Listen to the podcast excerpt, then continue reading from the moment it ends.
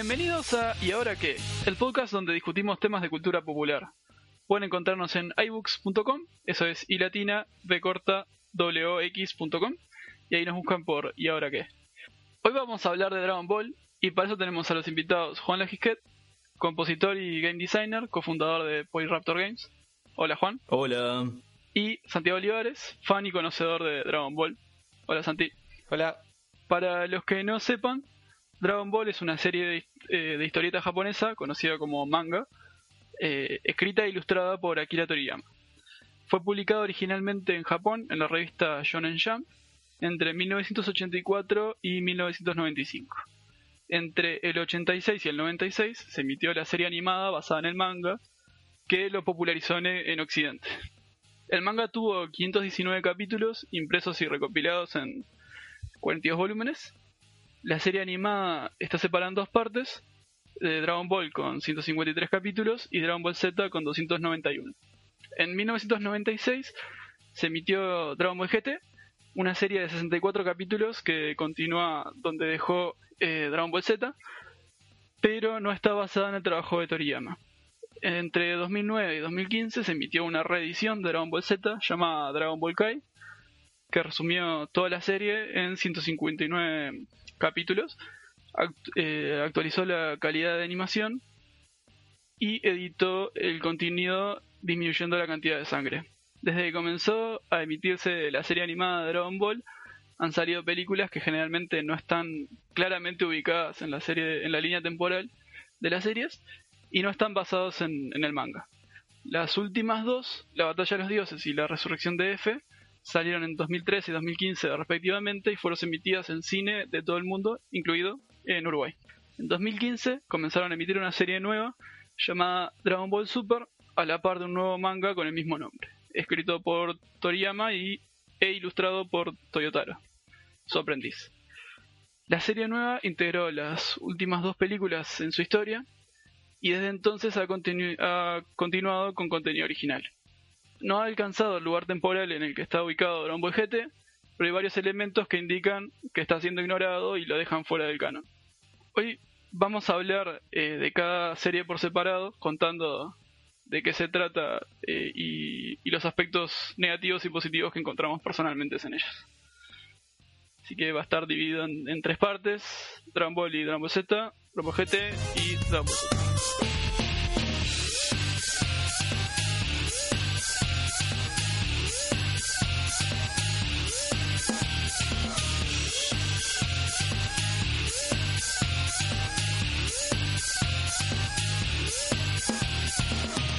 Dragon Ball Está, justo las audiencias latinas fue la primera serie de, justamente de Dragon Ball que se pasó acá, mientras que en los angloparlantes en realidad empezaron con Dragon Ball Z. Así que estuvimos desfasados. Pero bueno, acá lo primero que se pasó fue Dragon Ball y Dragon Ball era sobre las historias de Goku, específicamente. Al principio es sobre Goku, que es un niño extraño, mono.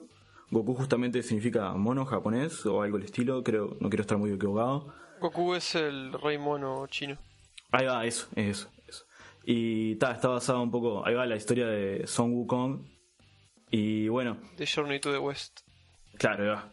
Y tal, al principio Goku tiene como aventuras medias eh, desperdigadas, es una serie de aventuras, no está muy enfocada en sí en, en las peleas súper detalladas, no hay una gran, un gran display de artes marciales ni de técnicas, sino que es una serie de comedias que bueno, se em, son como pequeños momentos, tipo eh, Monster of the Week. O sea, hay un evento a la semana o algo del estilo de cada capítulo, se conoce un personaje nuevo y en general se resuelven y son bastante inocentes las peleas. Em, bueno, y al principio es así y después con la entrada de, de la... ya con la... cuando, cuando se introduce lo que es el, el torneo del más fuerte sobre los cielos, es cuando se empieza a armar una trama un poco más especializada. En realidad, eh, Toriyama lo quería cerrar con el primer arco. Y cuando agarró mucho revuelo, dijo, ta, voy a convertirlo en algo más eh, que sea más seguido. Y bueno, y al principio... Disculpa que te interrumpa, para los que no sepan, el torneo el, del más fuerte sobre los cielos es el Tenkaichi Budokai que acá se conoció como Gran Torneo de las Artes Marciales. Hmm. Digo, me- medio obvio, pero nunca se sabe. Bueno, eh, una, vez que, una vez que se introduce ese torneo, se introduce lo que es eh, el, el gran arco conductor de todo Dragon Ball como serie, que es siempre hay uno más fuerte que vos. Entonces es lo que el maestro Roshi les enseña a Goku y después a, a Krillin cuando se vuelven sus aprendices. Y la gracia es que, bueno, van peleando eh, con distintos enemigos, o sea, cosas en el mal eh, relacionadas a las esferas del dragón. Y, eh, y está siempre como cada tanto un arco relacionado al, al torneo de las artes marciales. Y bueno, Ah, eh, cabe, Hmm. cabe aclarar que como que el, el gran motor de la primera parte de la serie es conseguir las siete esferas del dragón, que la leyenda dice que al conseguirlas todas se puede pedir cualquier deseo. Este, está- es, es lo que le da el nombre a la serie y, y como que es recurrente durante toda la serie hasta incluso lo- lo que está saliendo ahora. sí, medio, medio que me salté eso, que era me- un poco importante capaz. No, tiene sentido que te lo saltees porque en cuanto arranca el Tenkaichi Budokai, las esferas del dragón pasan a un segundo plano. Y, Sí, claro. y el encontrar las esferas del dragón, por más que sea una parte importante en casi todas las sagas de, de Dragon Ball, Dragon Ball Z, Dragon Ball GT y Dragon Ball Super, en ninguna vuelve a ser lo principal como es en la saga de Pilaf el Emperador al principio de Dragon Ball. Claro, al principio era justamente era como un era un trabajo difícil conseguir las esferas y ya después por Z, incluso por el final de Dragon Ball, ya es, bueno, consigan las esferas, al otro día las tienen. Hay un montaje Claro, sí, estilo Rocky y tal, las tienen. Para lo único que servían era para el relleno del anime. claro. claro. Y bueno, eh, bueno, lo que, lo que la- la- bueno, ahí se introduce la, la primera gran, el, el, el- el motivo detrás de Dragon Ball, aparte de las esferas, en realidad la razón es siempre hay uno más fuerte. Eh, y esto se, bueno, la gracia es que durante Dragon Ball, spoilers, ¿no? Es inevitable, pero está. eh, Goku pierde en todos los torneos que participa. Nunca gana. Capaz que, que cabe aclarar. eh, como que lo- vamos a, tener spoilers como progresivos. Primero de Dragon Ball, después Dragon Ball Z, después GT, después... O sea, si viste hasta cierto punto, sabes hasta dónde escuchar. Igual, por lo menos el principio de cada parte, eh, la idea es que no hacerlo como spoiler free, así si alguien que nunca, que no sabe lo que es. A mí me sorprende un poco que alguien que no conozca Dragon Ball esté escuchando esto. Honestamente.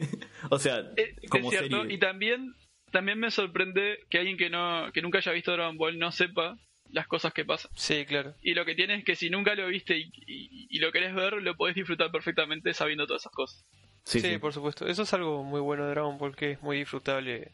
Sepas o no sepas lo que va a pasar. Mm. Eh, Claro. Pero sí, igual respecto a Goku perdiendo los torneos, Juan, cuidado, porque el torneo 23, que es el tercer torneo de la serie, lo gana, lo gana Goku. Que es el final de Dragon Ball. Sí, contra Piccolo Jr. Claro. Eh, bueno, es un poco es el arco de la serie, porque como que Goku pierde. Ta, pasan cosas en el medio. Goku vuelve a participar en el torneo y vuelve a perder con Tenji Han, que en realidad es como una especie de empate. O sea, en realidad pierde Goku y Tenji Han le dice, bueno, te gané por suerte. Sí, Y finalmente, la manera de cerrar esa Dragon Ball es que Goku finalmente gana. Termina. aparte es progresivo. muerto, En el ¿no? primer torneo pierden una buena. En el segundo torneo este iba a ganar Goku y pierde de, de pura suerte nomás. Hmm. Este, suerte para Tenshin Han. Eh, y ta, ya en el tercero ya lo gana. Y creo que después de eso no ningún torneo tipo vuelve a, a- a terminar, ¿no? O sea, llegar hasta el final. Sí, no, excepto hasta Super ahora que no se sabe qué va a pasar. Pero bueno. O sea, el de la saga el de la saga Buu llega hasta el final, pero sin Goku y los demás guerreros por, ta- por todos los incidentes que pasan contra Majin Buu, así que ni siquiera sé si, si contarlo. Sí, bueno, y se puede decir el, el torneo de Cell, pero bueno, Goku tampoco gana. Sí, es verdad. Tampoco había muchas reglas en ese torneo. Las pocas reglas que habían, este, Cell, tipo, dejó de tomarlas en cuenta en mitad de la batalla. Sí, todos contra Cell. Eh, Yo que sé, era una bataola. Era. todos contra Cell, pero uno contra uno. Esa es la única regla. Entonces, como el, el motor pasa, de- deja de ser eh, las esferas del dragón en sí y pasa a ser eh, como el torneo hasta que toma como el, el lugar principal eh, Piccolo Daimaku Como villano principal, ¿no? Claro. Y la serie, o sea, se continúa hasta que lo, que lo logran derrotar. Y ahí, o sea, cuando termina, en, en- en ese torneo en el que gana Goku, y termina, termina la Dragon Ball y empieza, eh, hace un salto temporal en el que empieza... Bueno, no, el salto temporal está mismo dentro de Dragon Ball, Sí, en Dragon Ball lo que pasa hay antes de que empiece Z. este es muy conocido por los saltos temporales. Tipo Sí, sí. todo Dragon Ball y Dragon Ball Z, ¿no? Este justo para el torneo de Piccolo Junior en el que participa Piccolo Junior era un salto temporal. Y inmediatamente después de ese torneo hay otro salto temporal más. Ahí va. Y ta, o sea, una vez que termina el torneo, ya como que termina la, la era de los torneos y empieza Dragon Ball Z con una historia completamente nueva. Este, o sea, a mí algo que me pareció, que me gustó, el tema de que se hizo ese, ese salto temporal y puedes ver tipo como eh, una nueva historia para cada uno de los personajes, de tipo, "Oh, ¿qué está haciendo ahora? Este, no me acuerdo en qué momento es que. Porque en un momento eh, Bulma y, y Yamcha terminan juntos. Pero no me acuerdo en qué momento es que ves que ya no están más juntos. Eh, cuando arranca lo que sería Dragon Ball Z, Bulma explica que, que terminó con Yamcha porque era un mujeriego. Pero en el final de Dragon Ball todavía seguían juntos. Este, que la- o sea, la verdad, en el momento que lo vi no, no, no me lo esperaba. Porque está- como que estaba acostumbrado a ese tipo de historias. Sí, que, aparte. una vez que se arma una pareja, queda para siempre. Porque generalmente las historias terminan ahí. Aparte es muy divertido porque un- uno de los character traits de Yamcha al principio de la serie era que tenía miedo de hablar con las mujeres. Y Mm. es bastante divertido que terminaran con Bulma porque pasó a ser un mujeriego. Que es todo lo contrario a lo que era hace unos Claro. volúmenes. Eh, pero sí, es- eh, eh, justo en ese, ese salto temporal es en el- uno de los que pasan más cosas. Por ejemplo, en ese salto temporal de Dragon Ball a Dragon Ball Z, Goku pasa a ser padre. Sí. Tipo, se casa y tiene un hijo. Y también los otros personajes, por más que no no hayan cambiado mucho, aún así tienen tipo sus, cambios. Sobre todo Piccolo, que eh, en cuanto aparece Jan Z, por más que aparece como el antagonista y rival de Goku, la primera pelea, tipo, en el instante en el que aparece, une fuerzas con Goku, mostrando cómo realmente no, no era tan malo como se le creía. Sí, pasa por eso. Tiene como una etapa de negación en el que es como el, no, no te voy a ayudar. Y, y como que la- las circunstancias lo obligan hasta que eventualmente es tipo, es como si siempre hubiera sido uno de los buenos. Sí, es más, eh, en Estados Unidos, donde Dragon Ball Z salió primero, me imagino que Piccolo nunca fue uno de los malos para ellos. Claro. ah, no, no se me Claro. ocurrido eso. Que eso tiene que haber sido tremendo shock porque una de las primeras cosas que pasa en Dragon Ball Z, ya hablaron de spoilers. eh, sí, o sea, vos dale. Bueno, eh, una de las primeras cosas que pasa en Dragon Ball Z es que Go- eh, Piccolo mata a Goku. Y Piccolo se suponía que era un demonio y la gente que muere por el ataque de los demonios eh, no va al cielo, no va a esa parte, va directo al infierno. Y, y bueno, y Goku cuan- cuando, cuando muere por las manos de Piccolo y cuando muere también Raditz, eh, Goku lo, agarra eh, Kamisama y le da la opción de... Dice, bueno, mira, vos eh, podés, en vez de ir al cielo, andar a entrenar con aquel, pero está básicamente, en- puede estar en el limbo ese y tener esa decisión, su, su alma ser juzgada. Si hubiera sido realmente un demonio malévolo, lo mandaba de una al infierno.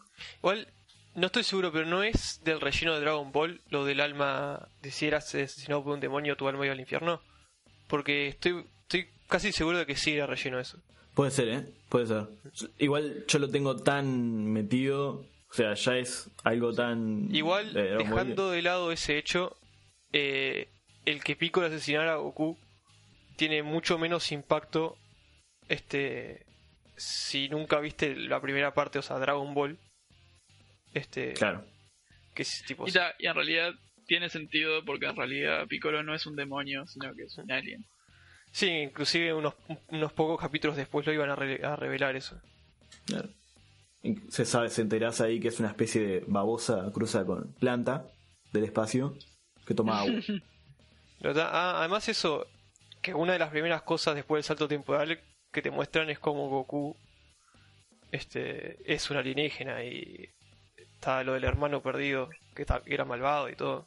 Claro, ahí se revela la- la- lo que se va a hacer un poco el motivo de Dragon Ball Z, que es, además de que todo el mundo es fuerte y todo eso, el género pasa a ser ciencia ficción.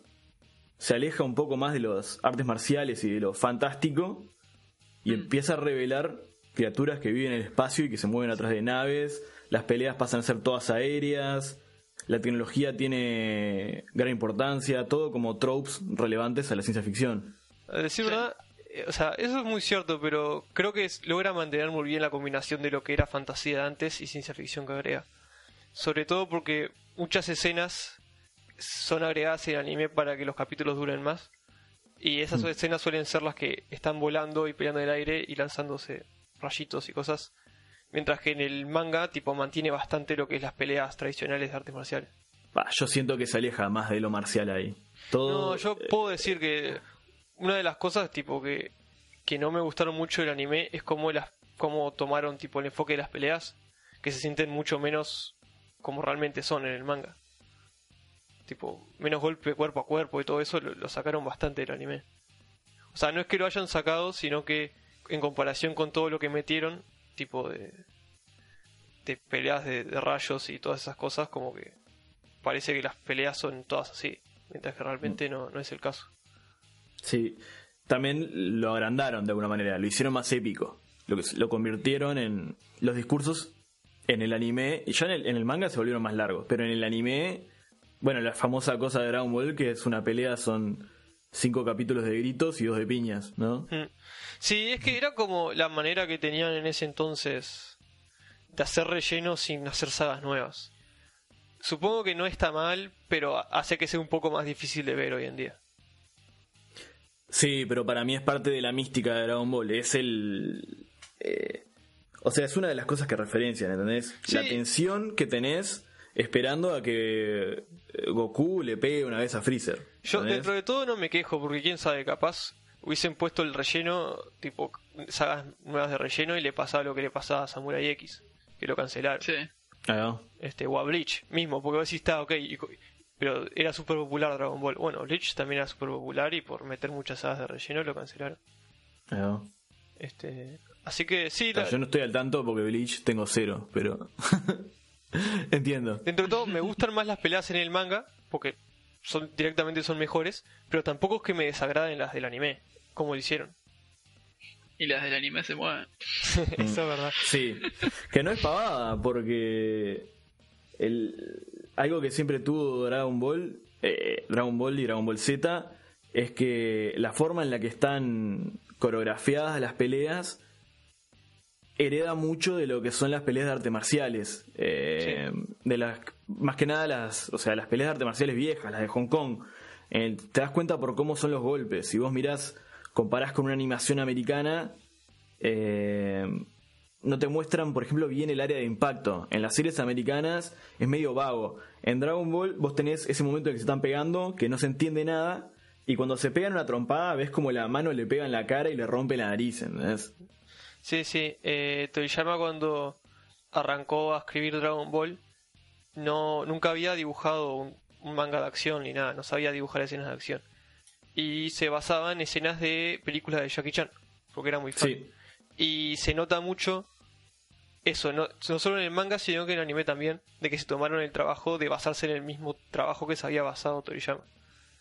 Este, Sobre todo en sagas, este, la saga Freezer y la saga Cell, no me acuerdo si era que tuvieron el mismo director o eran dos diferentes, pero que eran muy buenos, este, sobre todo el de la saga Freezer me gustaba mucho cómo, cómo estaba dirigido toda la coreografía y todo. Y que, que se nota cómo es un trabajo profesional comparado con, con otros animes que no, no llegan a ese nivel. Sí, sí.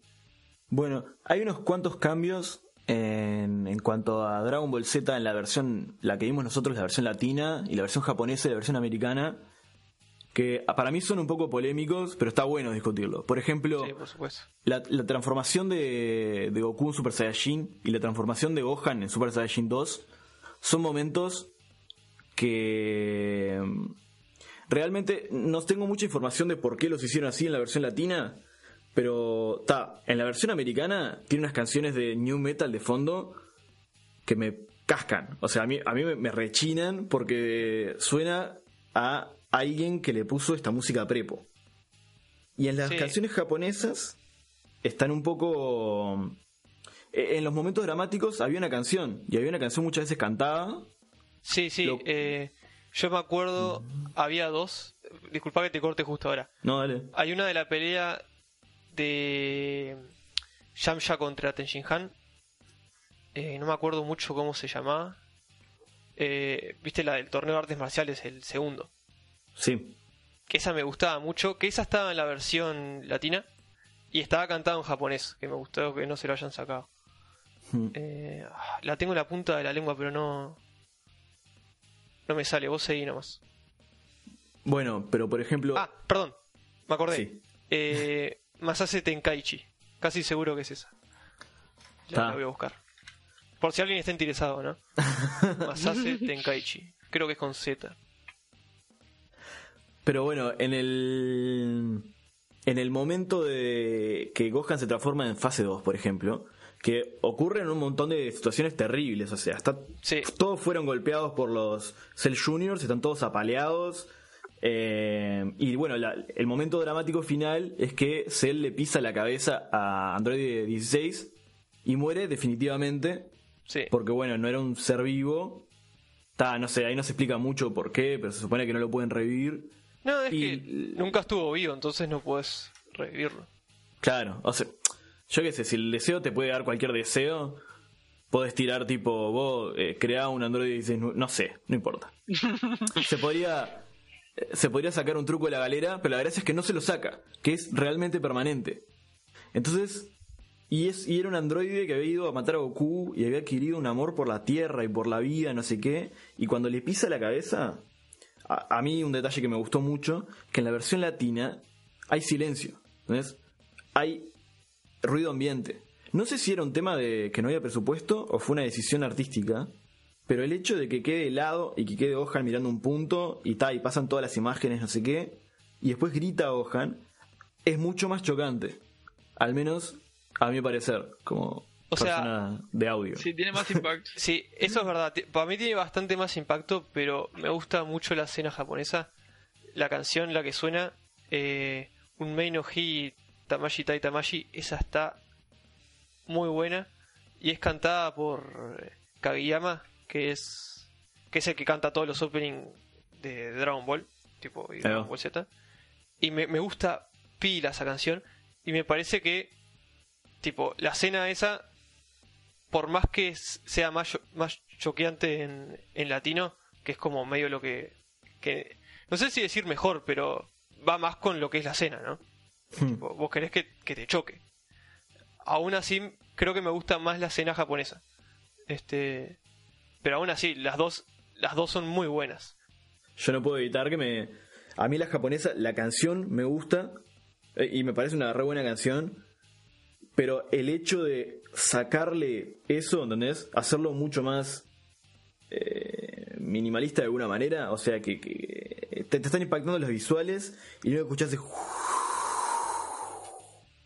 Sí, es sí. mucho más fuerte. Es. Y me parece que el shock es bueno para ese momento, porque es un, ese, es un clímax, de alguna manera. ¿Entendés? Sí, no, no, no. O sea, tipo, para mí, si tuviese que decir cuál es la mejor, digo esa, la de latino. Pero personalmente me gusta más la, la japonesa. Eh, Mm. ta, y dejando de lado la americana, que la verdad, tanto. No me acuerdo Es si la que vi yo terrible. fue la de Ocean Dub o la de. o la de Funimation. Pero no estaba buena. realmente no, no estaba buena. Yo vi ambas, en ninguna, ninguna la banca. Sí, no, no me sorprende banca. que ninguna se la banque. También vi la Kai y, y honestamente no me la acuerdo. Es brutal como Kai no logró hacer un impacto. Al menos, no sé, capaz que en las generaciones nuevas sí, pero O sea, mi teoría desde el principio es que lo hicieron para, tipo, que lo- los pibes que no la vieron, que no vieron Dragon Ball Z de chico, eh, la puedan ver ahora y cuando terminara iba a salir una serie nueva. O sea, mi- teoría era que iba a salir una serie nueva y salió, no sé si lo planeaban, lo planeaban del principio. No, no, claramente no, porque hubo una pausa de como tres años entre la saga C y la saga U. Ahí va. Pero, o sea, tuvo como ese. si- Sirvió para eso. Para meter, traer gente nueva a la serie.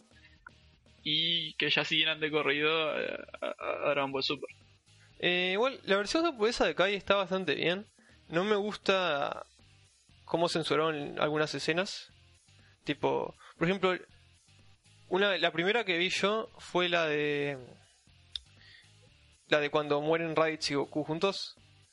Que al principio pensé que era una censura, pero realmente. Este. Lo hace más parecido en el manga.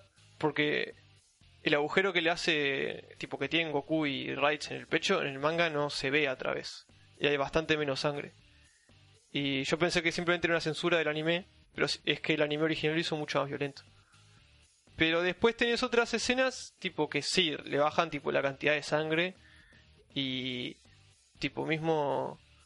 eh, hay una escena que me acuerdo de ahora de la saga U, en la que en la que Gotenks tipo le muestra el dedo del medio a Majin Buu, que esa la censuraron. Y es como, no sé, tipo me parecen cosas revoludas porque no es como que sea tan violento o tan grosero como para que necesite ser censurado. No sé si me es como que de una arrancaron ya eh, intentando cubrir los estándares americanos.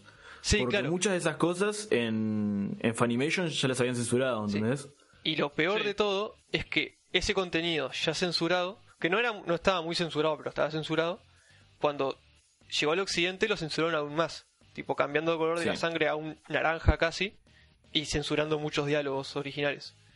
Y inclusive el opening de la saga Buu de Kai, que está, está bastante bien, no se compara con tipo eh, Chalá es el Chalá o El Poder Nuestro es, pero está bastante bien. Eh, solo se quedó en Japón y para el resto del mundo hicieron un opening en inglés, cantado por un cantante japonés, el cual quedó así para la versión americana y la versión latina. Y que no está realmente muy bueno, porque se nota que la persona que lo cantó no habla inglés. Yo no llegué a Kai, pero ni en pedo a la serie U. No, no, lo, no lo soporté. Eh, yo vi varios capítulos mientras salían, porque estuvieron saliendo un poco antes que Super, de que arrancara Super, y me gustó bastante.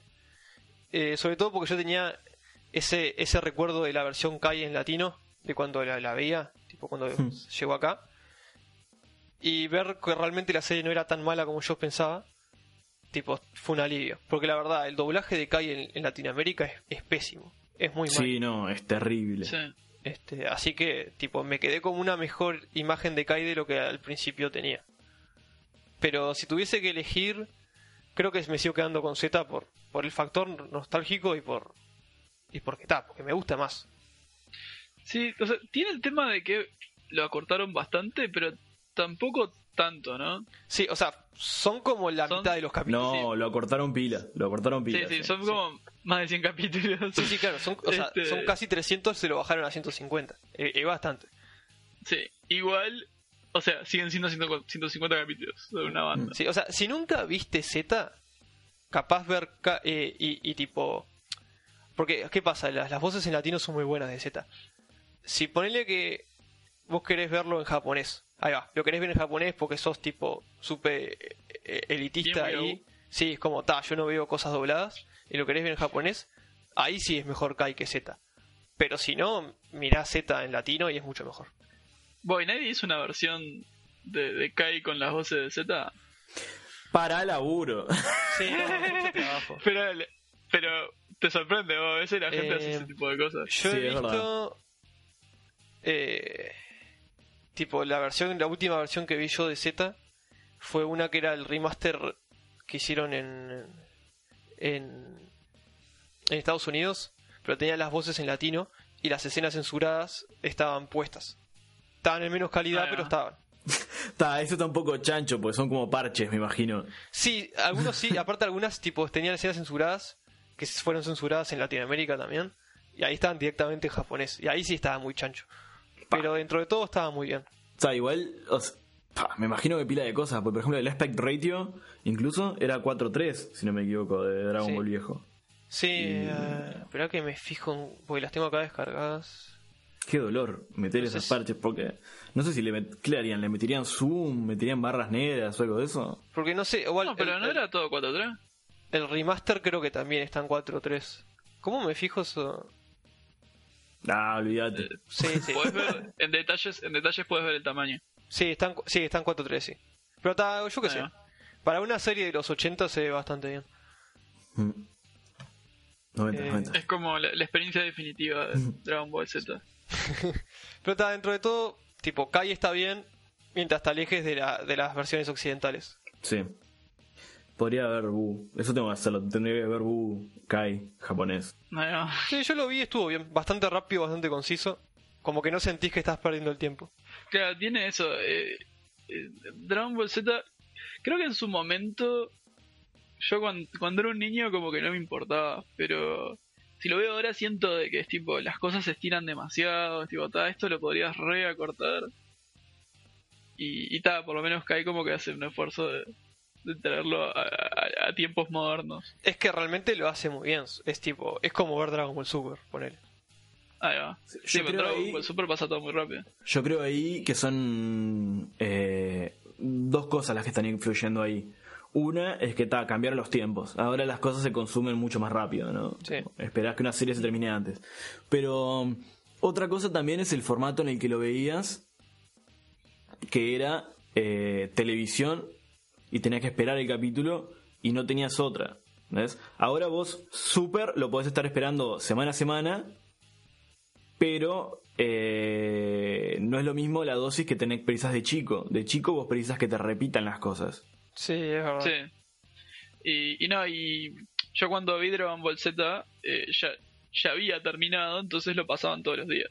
No tenía que esperar una semana. Veía Claro. un capítulo por día. Ta, no, yo, yo lo agarré cuando veía, tipo, ta, se estrenaba el nuevo. Ahí va. Y, ta- y aparte hay que tener en cuenta de que cuando salen esas series no, es- no están pensadas como para que sea la única serie que vos mires. Como es tipo, vos te levantás Claro. el domingo de mañana, este, ponele que sos un niño japonés, te levantás el domingo de mañana y ves tipo cinco capítulos nuevos de tus cinco series favoritas o lo que Mm. sea. ¿Entendés? Sí. Es como cuando, acá cuando te levantabas, no sé, y ponías Canal 4 el domingo de mañana y pasaban aquí las momias y todos esos dibujitos. Ah, sí. Tipo, ta. Pokémon. Yo estaba pensando en Pokémon, ¿no? Pero ta. Sí. Yo me levantaba temprano los sábados solo por Pokémon. Otra cosa no. Sí, yo me acuerdo, miraba tipo todas las islas naranjas, recuerdo que las miraba. Y la Pokébola GS que nunca se, se supo qué pasó. Sí, zarpado. Pero está, eso, eso ta- esa queda para otra. Sí, sí, sí, salada. Bueno, eh, volviendo al tema, bueno, hay una cosa de la que ta, no se habló, que es que, eh, ¿qué es lo que introduce Dragon Ball Z temáticamente? Que va a ser algo que también eh, abarca todo Dragon Ball. Tener alguien más. Que son las transformaciones. Sí, lo primero que hace eh, en la... En la ¿qué, qué es lo que aprende Goku? La primera técnica que aprende es el Kaioken. Sí, el Kaioken. Y que es la transformación más ligera, por así decirlo, pero tiene todas las cosas que va a tener después las transformaciones. Te desgasta Claro. el cuerpo, aumenta el poder, eh, no sé, un montón de cosas. Y después, apenas llegan a eh, Namekusein, eh, Vegeta caga trompadas a Sarbon y Sarbon se transforma. Y esa es la primera realmente transformación que tiene un cambio visual. Y en el momento fue, wow. Una cosa a destacar es que en esa época eh, las transformaciones de los villanos eran muy populares. Entonces, como que se esperaba que los villanos tuviesen transformaciones. Eh, Eso tipo es bastante común en Dragon Ball, que se, se ve influenciado por lo que era popular en el momento, ya que los editores tipo le pedían a los mangakas que pusieran esas cosas en sus mangas. Por ejemplo, que las técnicas en Dragon Ball tengan nombres, también es porque era muy popular. Y, y el editor en ese momento quería que Toriyama le pusiera un nombre al Kamehameha. Ah, mira, eso no lo tenía. Sí, inclusive el nombre del Kamehameha no fue pensado por Toriyama, sino que lo eligió la esposa de Toriyama. Sí, eso sabía. es muy bueno. Y, ta. y las transformaciones de Freezer también fueron pedidas tipo por el editor en ese momento. Y la transformación de Goku también. Que mucha gente dice que Toriyama inventó Super Saiyajin para no tener que intintar el pelo. Y eso no es del todo cierto porque le habían pedido que inventara una transformación para Goku. Pero la hizo rubia para no tener que intintarlo. O sea, como que hay cierta verdad en ese rumor. Pero sí, e- eso es verdad. Es como- no, no, no, no sabía. No sabía que lo habían influenciado los editores. En ese, en ese caso. Sí, Yo pensé que era de- es, es algo que pasa de, de siempre. Pasa todo, sí. Incluso, tipo, tenés series en las que eh, los persona hay personajes mangakas y cosas y esas cosas aparecen. De que los Mm. editores les hacen cambiar cosas y todo. Sí. Incluso, tipo, en, en las series y eso, no sé cómo será en la vida real, pero suele como tener una buena relación el, el editor con el mangaka y cuando le piden esas cosas no es tipo, ah, el editor me está pidiendo que cambie todo, tipo, no le gusta mi visión, no sé qué, es tipo, como, ah, no, mira, me está ayudando a que el producto esté bueno. Sí, Claro. claro, exactamente. Este, y ta. Y Eh, una, una cosa que tengo ahí para preguntarte, vos seguro que la tenés más clara que yo. Eh, en el manga, la idea de un legendario Super Saiyajin, ¿ya se había introducido de antes de. de. de que Goku efectivamente se transforme? eh, está todo lo que decía Freezer del, del- del Super Saiyajin, pero no, no estaba como una transformación ni nada. Creo que es muy parecido que en el anime. Como que Freezer comenta al Super Saiyajin. Está, porque en el, en el anime eh, Freezer lo comenta y después, que es algo que Team Four hizo muy bien en Dragon Ball Z resumido, Vegeta cada vez que lo cagan a trompadas y aparece más fuerte, lo que hace es decir, ah, ahora soy el legendario Super Saiyajin. Sí, e- eso está así. O sea, lo hace una vez, pero está. Claro. La vez en la que en la que le pide a Krillin que, que tipo lo, lo hiera mortalmente y que den de locura. Ahí dice, ah, ahora sí soy el Super Saiyajin. Y está, y Freezer lo caga a trompadas. Y después aparece Goku como el Super Saiyajin. Pero está buena sí. esa idea de como que te hacen pensar que el Super Saiyajin es como este una persona en una transformación. Así la transformación te pega más de, de golpe. Claro, Este, eso. y ta. Pero sí, eh, a lo largo de Dragon Ball, tipo, los editores tuvieron mucho que ver. Eh, el primer gran editor que, que trabajó hasta la saga Freezer, que fue el que le pidió a Toriyama que pusiera transformaciones para Freezer y Goku, tuvo que ver mucho con los malos en la saga Cell. Porque viste que la primera Ah, sí, eso sabía. Sí, viste. Lo voy a contar para quien no lo sepa. Este, la primera vez que aparecen los primeros dos androides, 19 y Doctor Gero, eh, iban a ser los dos androides que mataron a Gohan y, y destruyeron el futuro. Pero el, el ex editor de Toriyama, que era editor en la saga Freezer, tipo le tipo le, le dejo un mensaje, tipo no me acuerdo si es que lo llama por teléfono o le dejo un mensaje y le dice, estaba esperando ver dos villanos nuevos y me diste un viejo y un gordo. Y entonces Un Toriyama viejo y un mimo. Puede ser, no me acuerdo, no me acuerdo cuáles eran las palabras, pero. Pero el tipo tal, los lo basurea todo, ¿no? Entonces Toriyama crea 17, 18 y de paso a 16. Y entonces el tipo, el editor, le, lo vuelve a llamar y le dice: Estaba esperando malos de verdad y me diste un par de gurises, vos".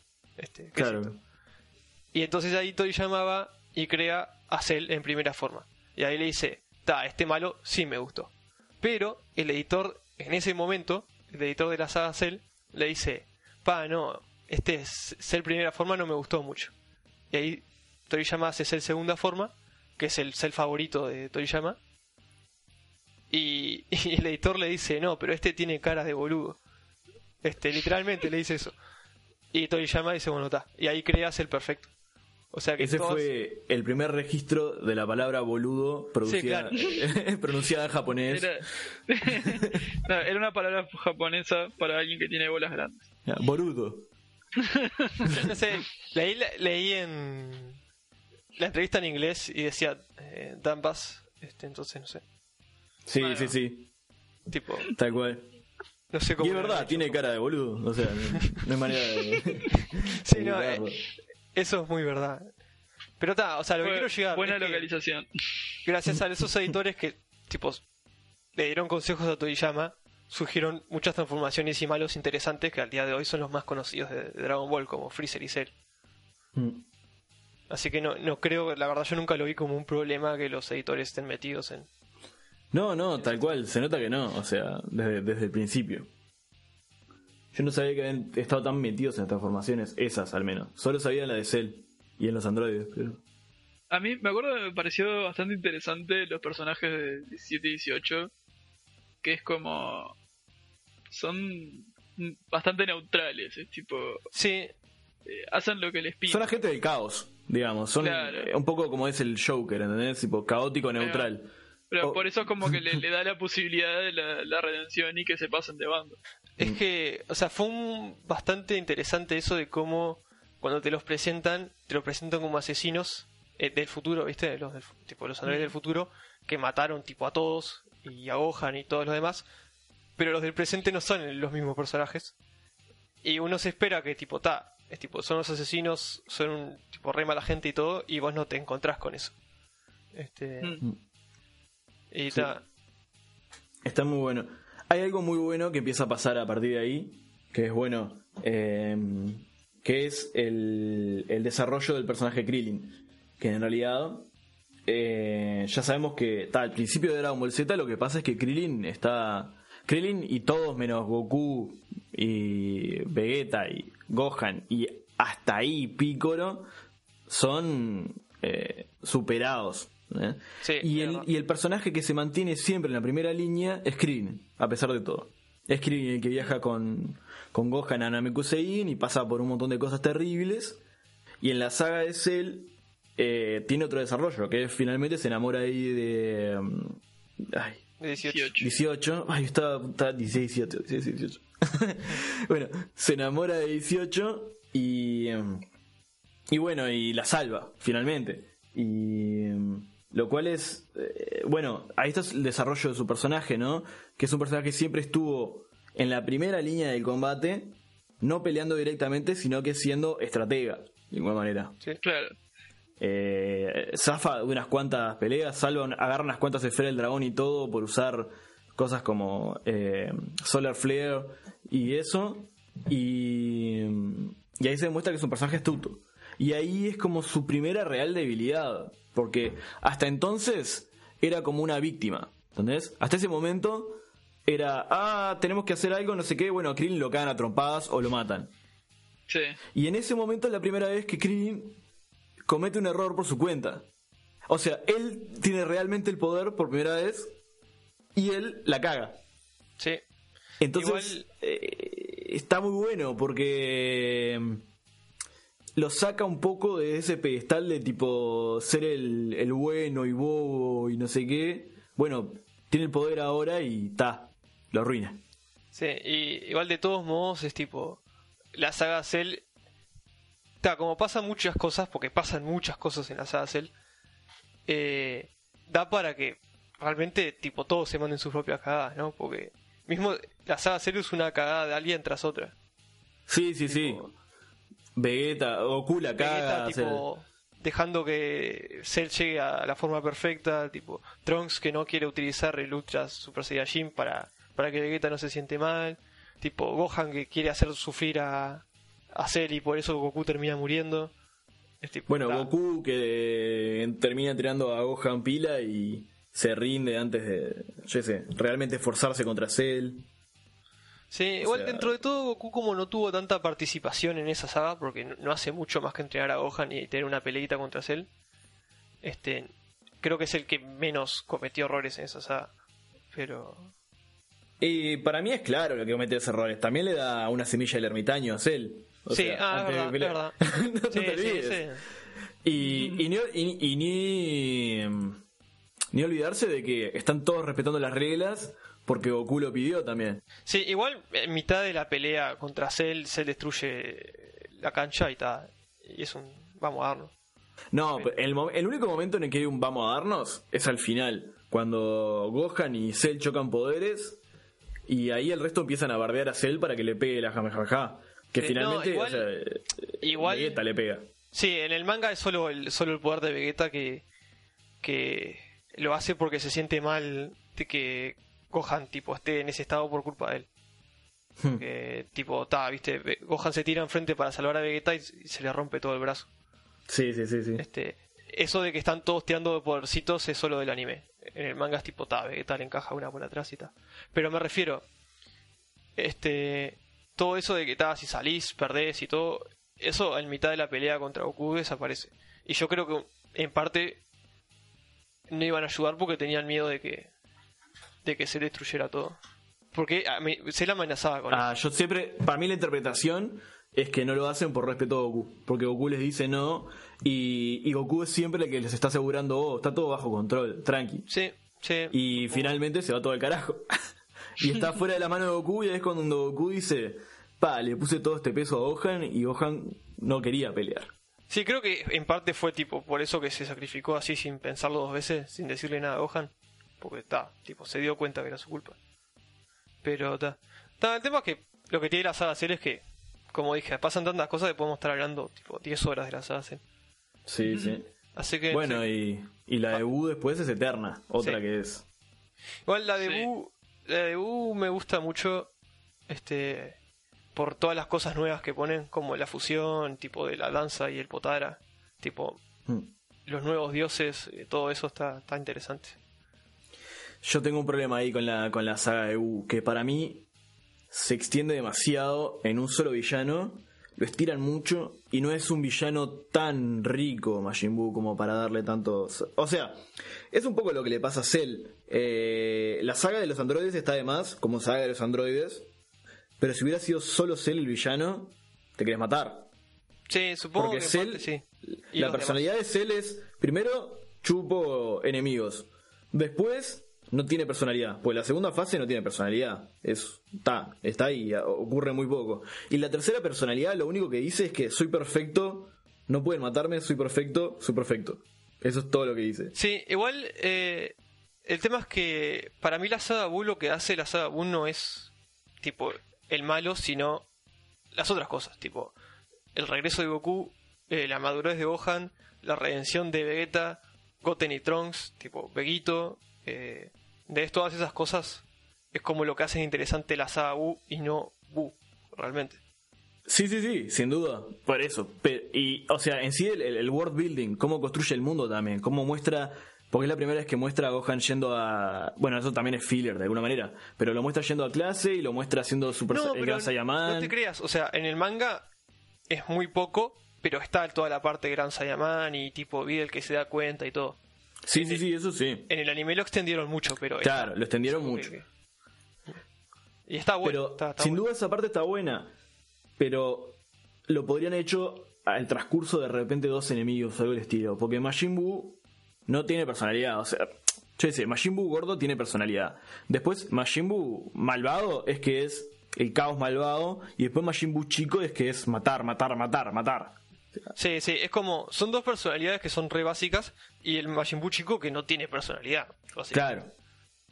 Entonces está. ah, No sé. eh, al menos a mí me pareció al reverla eh, la saga de Majin Buu que mm, está muy interesante todo lo que pasa, ¿entendés?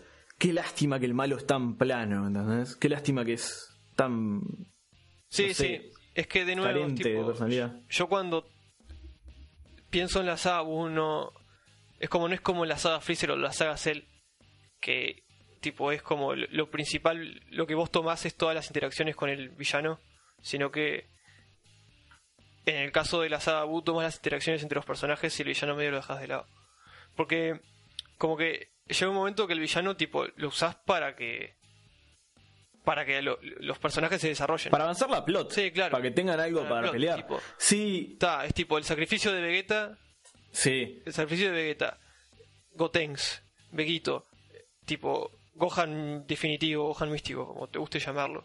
Tipo Mm. el, el Super Saiyajin 3, todas esas cosas aparecieron por Majin Buu. O sea, como que Majin Buu les dio el pega que aparecieron. Sí, no sé, porque en realidad en vez de Majin Buu podría haber hecho cualquier cosa y, o sea, no sé, eh, pones a Freezer dorado por tirar un bolazo, Sí, sí. ¿entendés? A, no sé, Ma- Majin Buu lo mata a Gohan definitivo y la última parte la haces con Freezer dorado, ¿entendés? Y es básicamente lo mismo, ¿entendés? Vos eh, el, el villano podría haber sido cualquier otro. ¿Entendés? Sí, no. Eh, para mí es una, gran oportunidad perdida. Porque eh, la saga de Freezer, Freezer es brillante. Es un personaje increíble. En la saga de los, de los Saiyajines, eh, Vegeta es un personaje también increíble. Sí, y Vegeta Raditz, Assassin es muy bueno. Claro, y, y Raditz establece lo que va a ser la serie de ahí más. ¿entendés? Sí, Por más que aparezca Raditz re poco. También me parece un personaje muy bueno. El único problema es que resultó ser como no muy importante al final del día, ¿viste? Claro. Pero eh, es importante porque establece cómo va a ser la serie de ahí en más. ¿entendés? Es Sí, el sí. personaje que cae y explota. ¿entendés? Ahora, en el momento de Majin Buu, no sé, eh, no se siente tan alarmante todo. Incluso tiene una pausa muy grande, que es cuando Mr. Satani estaba con Majin Buu. ¿entendés? Que está, está bueno. Se, eh, se siente de otra manera que con la serie. Hay como cierta pausa, porque justo es después de que pasaron, después de que hubo el torneo y que a Vegeta y Goku se quedaron a y un montón de cosas. Y ta, está como esa pausa. Pero esa pausa, no sé, eh, el villano que se introduce después, se nota que, o sea, dijeron, bueno, ta, tiene que arrancarse el conflicto de vuelta. ¿Cómo lo arrancamos? Bueno, ponemos esta versión mala de Majin Buu. Y bueno, y esa versión mala de Majin Buu no fue no fue suficientemente efectiva, a mi entender. Después era, eh, después el conflicto es todos los personajes reaccionando contra Majin Buu. Pero el, el villano no está haciendo nada. Es que el problema es que, tipo, vos cuando tenés personajes como Freezer o Cell, como que el problema con ellos, tipo, no sé, Freezer tenía que se seguía transformando cada vez que, tipo, como que alguien alcanzaba el nivel de fuerza de la transformación actual de Freezer, Freezer se transformaba una vez más. Cell tenía que, tipo, tipo, iba absorbiendo androides y se iba volviendo cada vez más fuerte. Y Majin Buu el problema es que, por más que los personajes sean mucho más fuertes que él, como Goten Super Saiyajin 3 o, Hmm. o Gohan Definitivo lo fueron en algún momento mucho más fuertes que, que Super Buu, como al volver a regenerarse, tipo, era básicamente inmortal, este, era como, no suponía como esa amenaza, ¿entendés? Y al, y al no tener personalidad como que tampoco aportaba mucho. Sí, pero no, no creo que va por ahí el tema. Creo que va. O sea, Cell también, en teoría. o- bueno, no en teoría. Cell se podía regenerar desde la más mínima célula. ¿Entendés? Sí, Esa es la pero digo, el, el único, o sea, la única vez, va, las únicas, o sea, eso lo usó dos veces. Cuando Goku usa el Kamehameha instantáneo, que Mm. parece que lo mató, pero no lo mató, y cuando se autodestruye con Goku. Que son dos momentos claves, ¿entendés? Mientras Mm. que Majin Buu cada vez que tipo le tiran un poder, ah, me exploto todo y me vuelvo a armar. Y como que Mm. no, no había fin en ese momento. Claro, pero eh, Se sentía como que veías lo mismo una y otra vez. a nivel de historia, ponele que Freezer es un villano que realmente no pelea hasta el final, ¿entendés? Y en la saga de Freezer, la gracia es que está siempre esa amenaza. Y algo de lo que te hace amenazador el personaje es que realmente nunca pelea y que todos dicen, vos qué salado que está, y nunca pelea. Sí. Después, con Cell, lo que es amenazador es que, ta, los androides que aparecen al principio, ta, son más o menos no sé qué, pero después aparecen otros androides. Y después aparece Cell, y después Cell se consume esos androides. No está solo eh, como diluido por Cell. Entonces, eh, está como mejor distribuido. Ahora, Majin Buu apenas aparece, pelean. Y se, se- como que pierde la mística, ¿no? Y una vez que. O sea, y después Majin Buu lo que le pasa es eso. En realidad, Majin Buu lo que hace es sobrevive. Porque después, cuando aparece. Cuando aparece Gohan, Gohan lo caga a trompadas. Y Majin Buu lo mata ahí. O sea, lo, termina. Después de absorber a, a Gotenks, lo termina absorbiendo. Es todo como muy. No se siente amenazador, ¿entendés? Le- le- no, no- no tiene. no- como que no tiene una meta. Sí, para mí, para mí el, el punto máximo de esa saga fue eh, cuando Vegeta se deja eh, controlar. Es, es como tuvo esa pelea que estuvo de más entre Goku y Vegeta, que es como ha- hace tiempo que queríamos así una pelea así entre ellos. Sí, es como, ta, tuvimos esa pelea al principio de todo y después como se volvió bueno ya no volvieron a pelear. Este, entonces era la excusa perfecta. Y después tipo todo el diálogo que hay entre la pelea, el tema de que tipo como que Vegeta siente que se está volviendo débil, o sea, como que como formó una familia, tuvo un hijo, siente como que dejó de ser un guerrero que era antes, entonces se dejó controlar para, pa- pa- para hacer lo que aspiraba a hacer. O sea, yo creo que esa parte funciona muy bien, no solo por la redención de Vegeta, tipo, o sea, porque tenés esa pelea que está muy buena, porque no te la ves venir realmente. Mientras está toda esa pelea re intensa entre Goku y Vegeta, al mismo tiempo está eh, Gohan contra Daura, mientras que mm, Babidi está liberando a Majin Buu. Entonces, tipo, está todo muy intenso. E inclusive, después de eso, viene la pelea de... Automáticamente después de eso viene la pelea de Vegeta contra Majin Buu, con toda la redención de Vegeta y la muerte de Vegeta. O sea, como que pasan muchas cosas ahí. Mientras que en el Sí, resto sí. de la saga no hay tanto condensado. Porque es Claro, claro. una pelea Ese- a la vez. Y aparte, es justamente ahí, enseguida después de eso, está la primera, eh, la, prim- la- la gran pausa, que es eh, Mr. Satan controla a Majin Buu, finalmente. Sí. Que ahí... Entonces, la en la saga esa no vuelve en ningún momento a llegar a ese pico de intensidad. Sí, hay, hay- o sea, si, si ponemos el contexto en esto, en el momento en el que estaba escribiendo eso, eh, Toriyama estaba como a, a punto de, de reventar. Estaba trabajando, tipo, en, en el, en el manga y en el anime al mismo tiempo, y le estaba consumiendo demasiado y en realidad quería terminarlo. Entonces, tiene sentido que llegando al final como que empieza a decaer, porque ya no, no tiene la energía que tenía antes. Pero no sé, porque en, en- en las mismas condiciones es que escribió el resto de Dragon Ball, básicamente. Así que no. O sea, en la saga Cell una, un- hay una entrevista muy, muy conocida a Toriyama que le preguntan cómo se le ocurría sobre la saga Cell y él decía que, que no tenía idea. Que él ponía cada vez que terminaba un capítulo pensaba en el siguiente. Y como.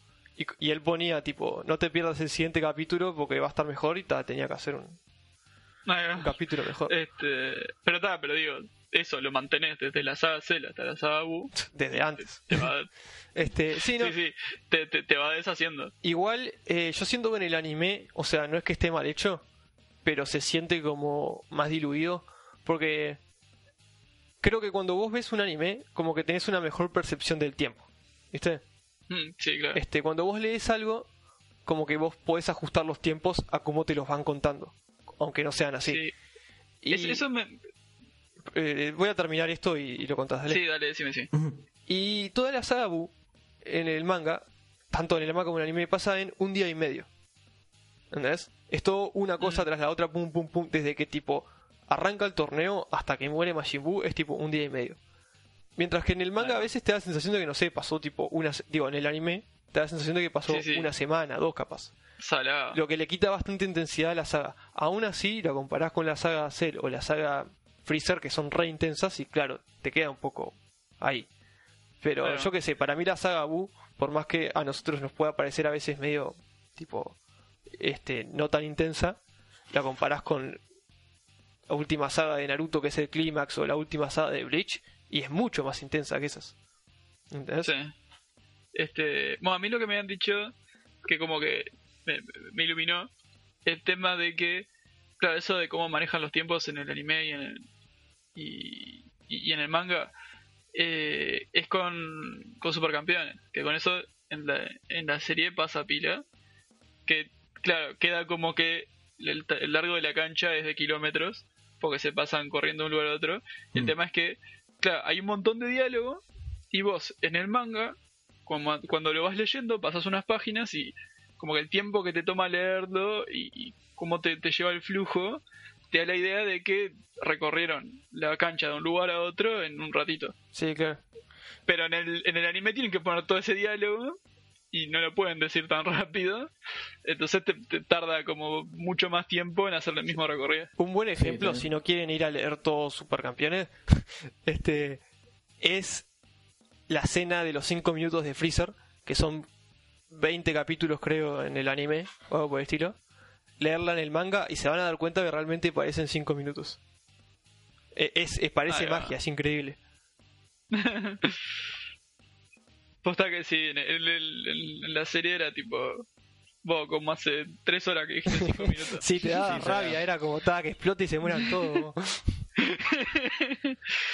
este, bueno, que, que mejor saltemos a, a GT porque si no va a durar Dale. horas. Sí, dale.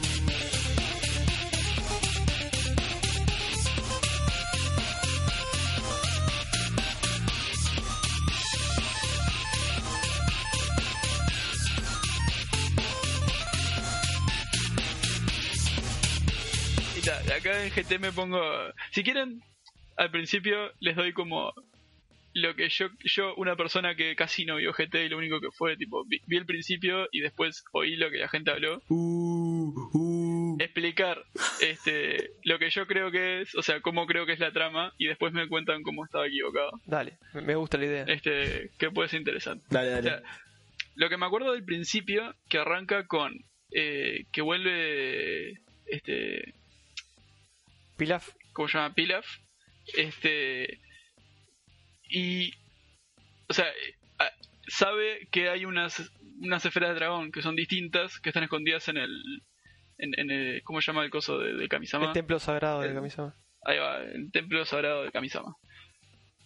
Y las encuentra, y no me acuerdo qué, qué específicamente quería pedir, pero resulta que en el momento que los encuentra, Goku los encuentra a ellos y le dice como enojado, o sea, una vez que ya, ya llamó a ese Shenlong especial, creo que es rojo, este le dice ta, tipo si fueras como eras tipo si fueras chico como eras cuando cuando empezó todo seguramente ahora te podría ganar entonces tal, el dragón lo toma ese como que, como que ese es el deseo y lo convierte a Goku en chiquito de vuelta.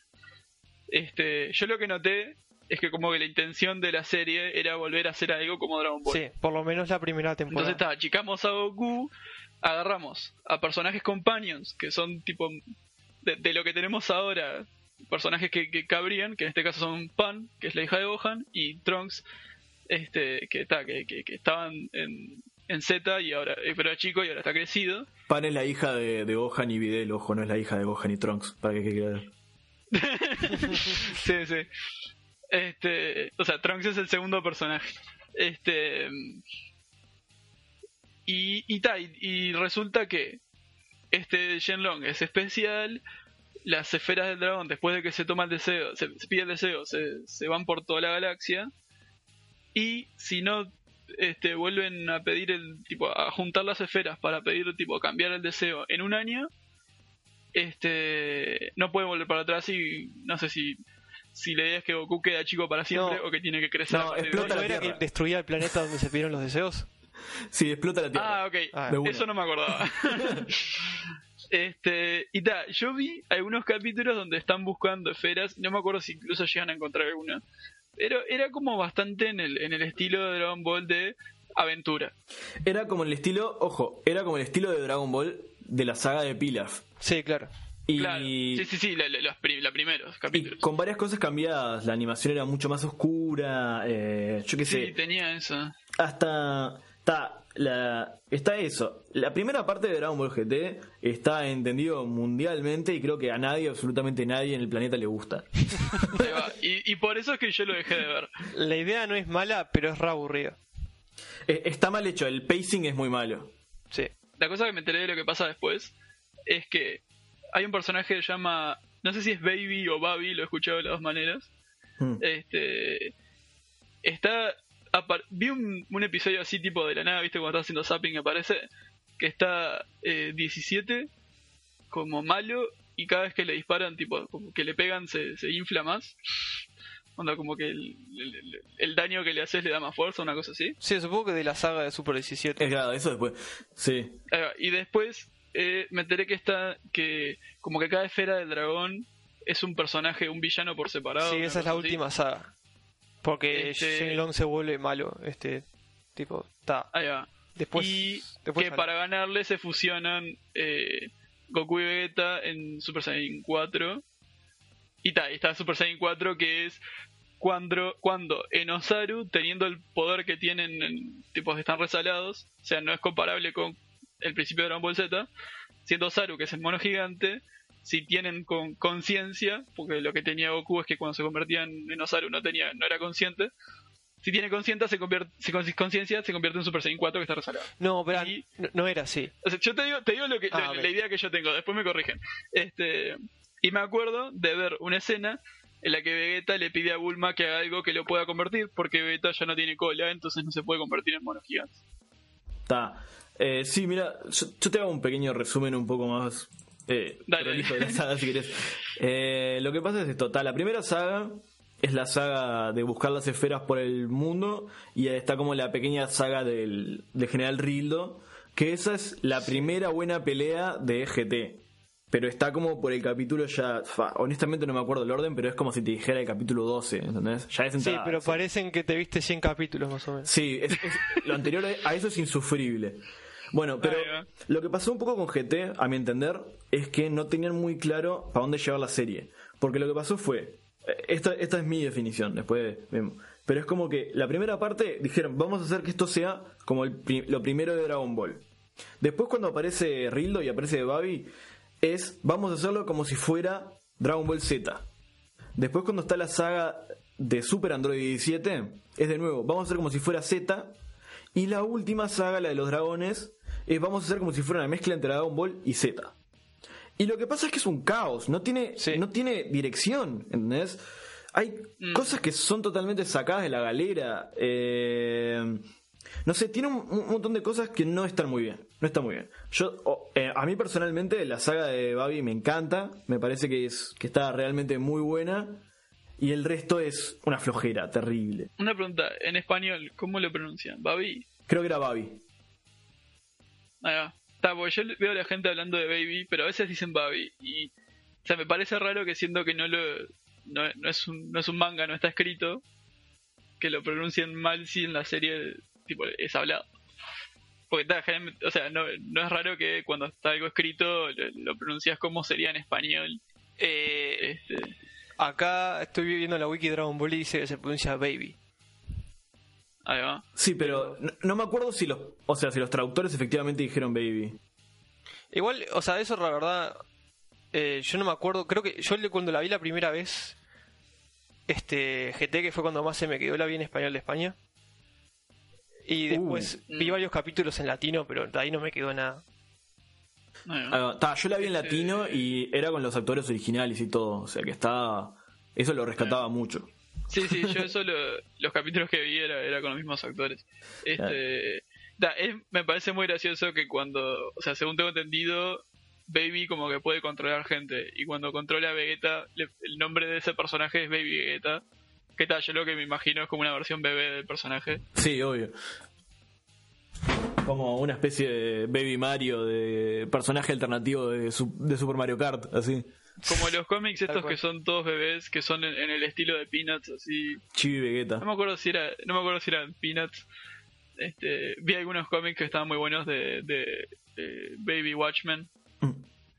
Y eran así con estilo de bueno, Y también me imagino a Vegeta dibujado co- como Charlie Brown, así. A mí me hacía acordar más bien a. ¿Cómo es? A las, los dibujitos malísimos que pasaban también de mañana. Eh, que eran como. No sé. El pequeño James Bond o cosas del estilo. Era tipo un concepto Sí, sí. totalmente extraño. Que la gracia era que era lo mismo, pero niño. sí, sí. ¿Verdad? Eh, yo tuve bastante problemas con GT que tipo hacían que me arruinara tipo la, la experiencia. Sobre, creo que uno de los que más me molestaba era Trunks. Cómo era Trunks en Dragon Ball GT.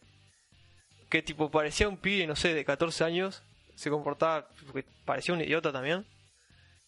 Y el Trunks ese, o sea, tiene 28 años, ¿entendés?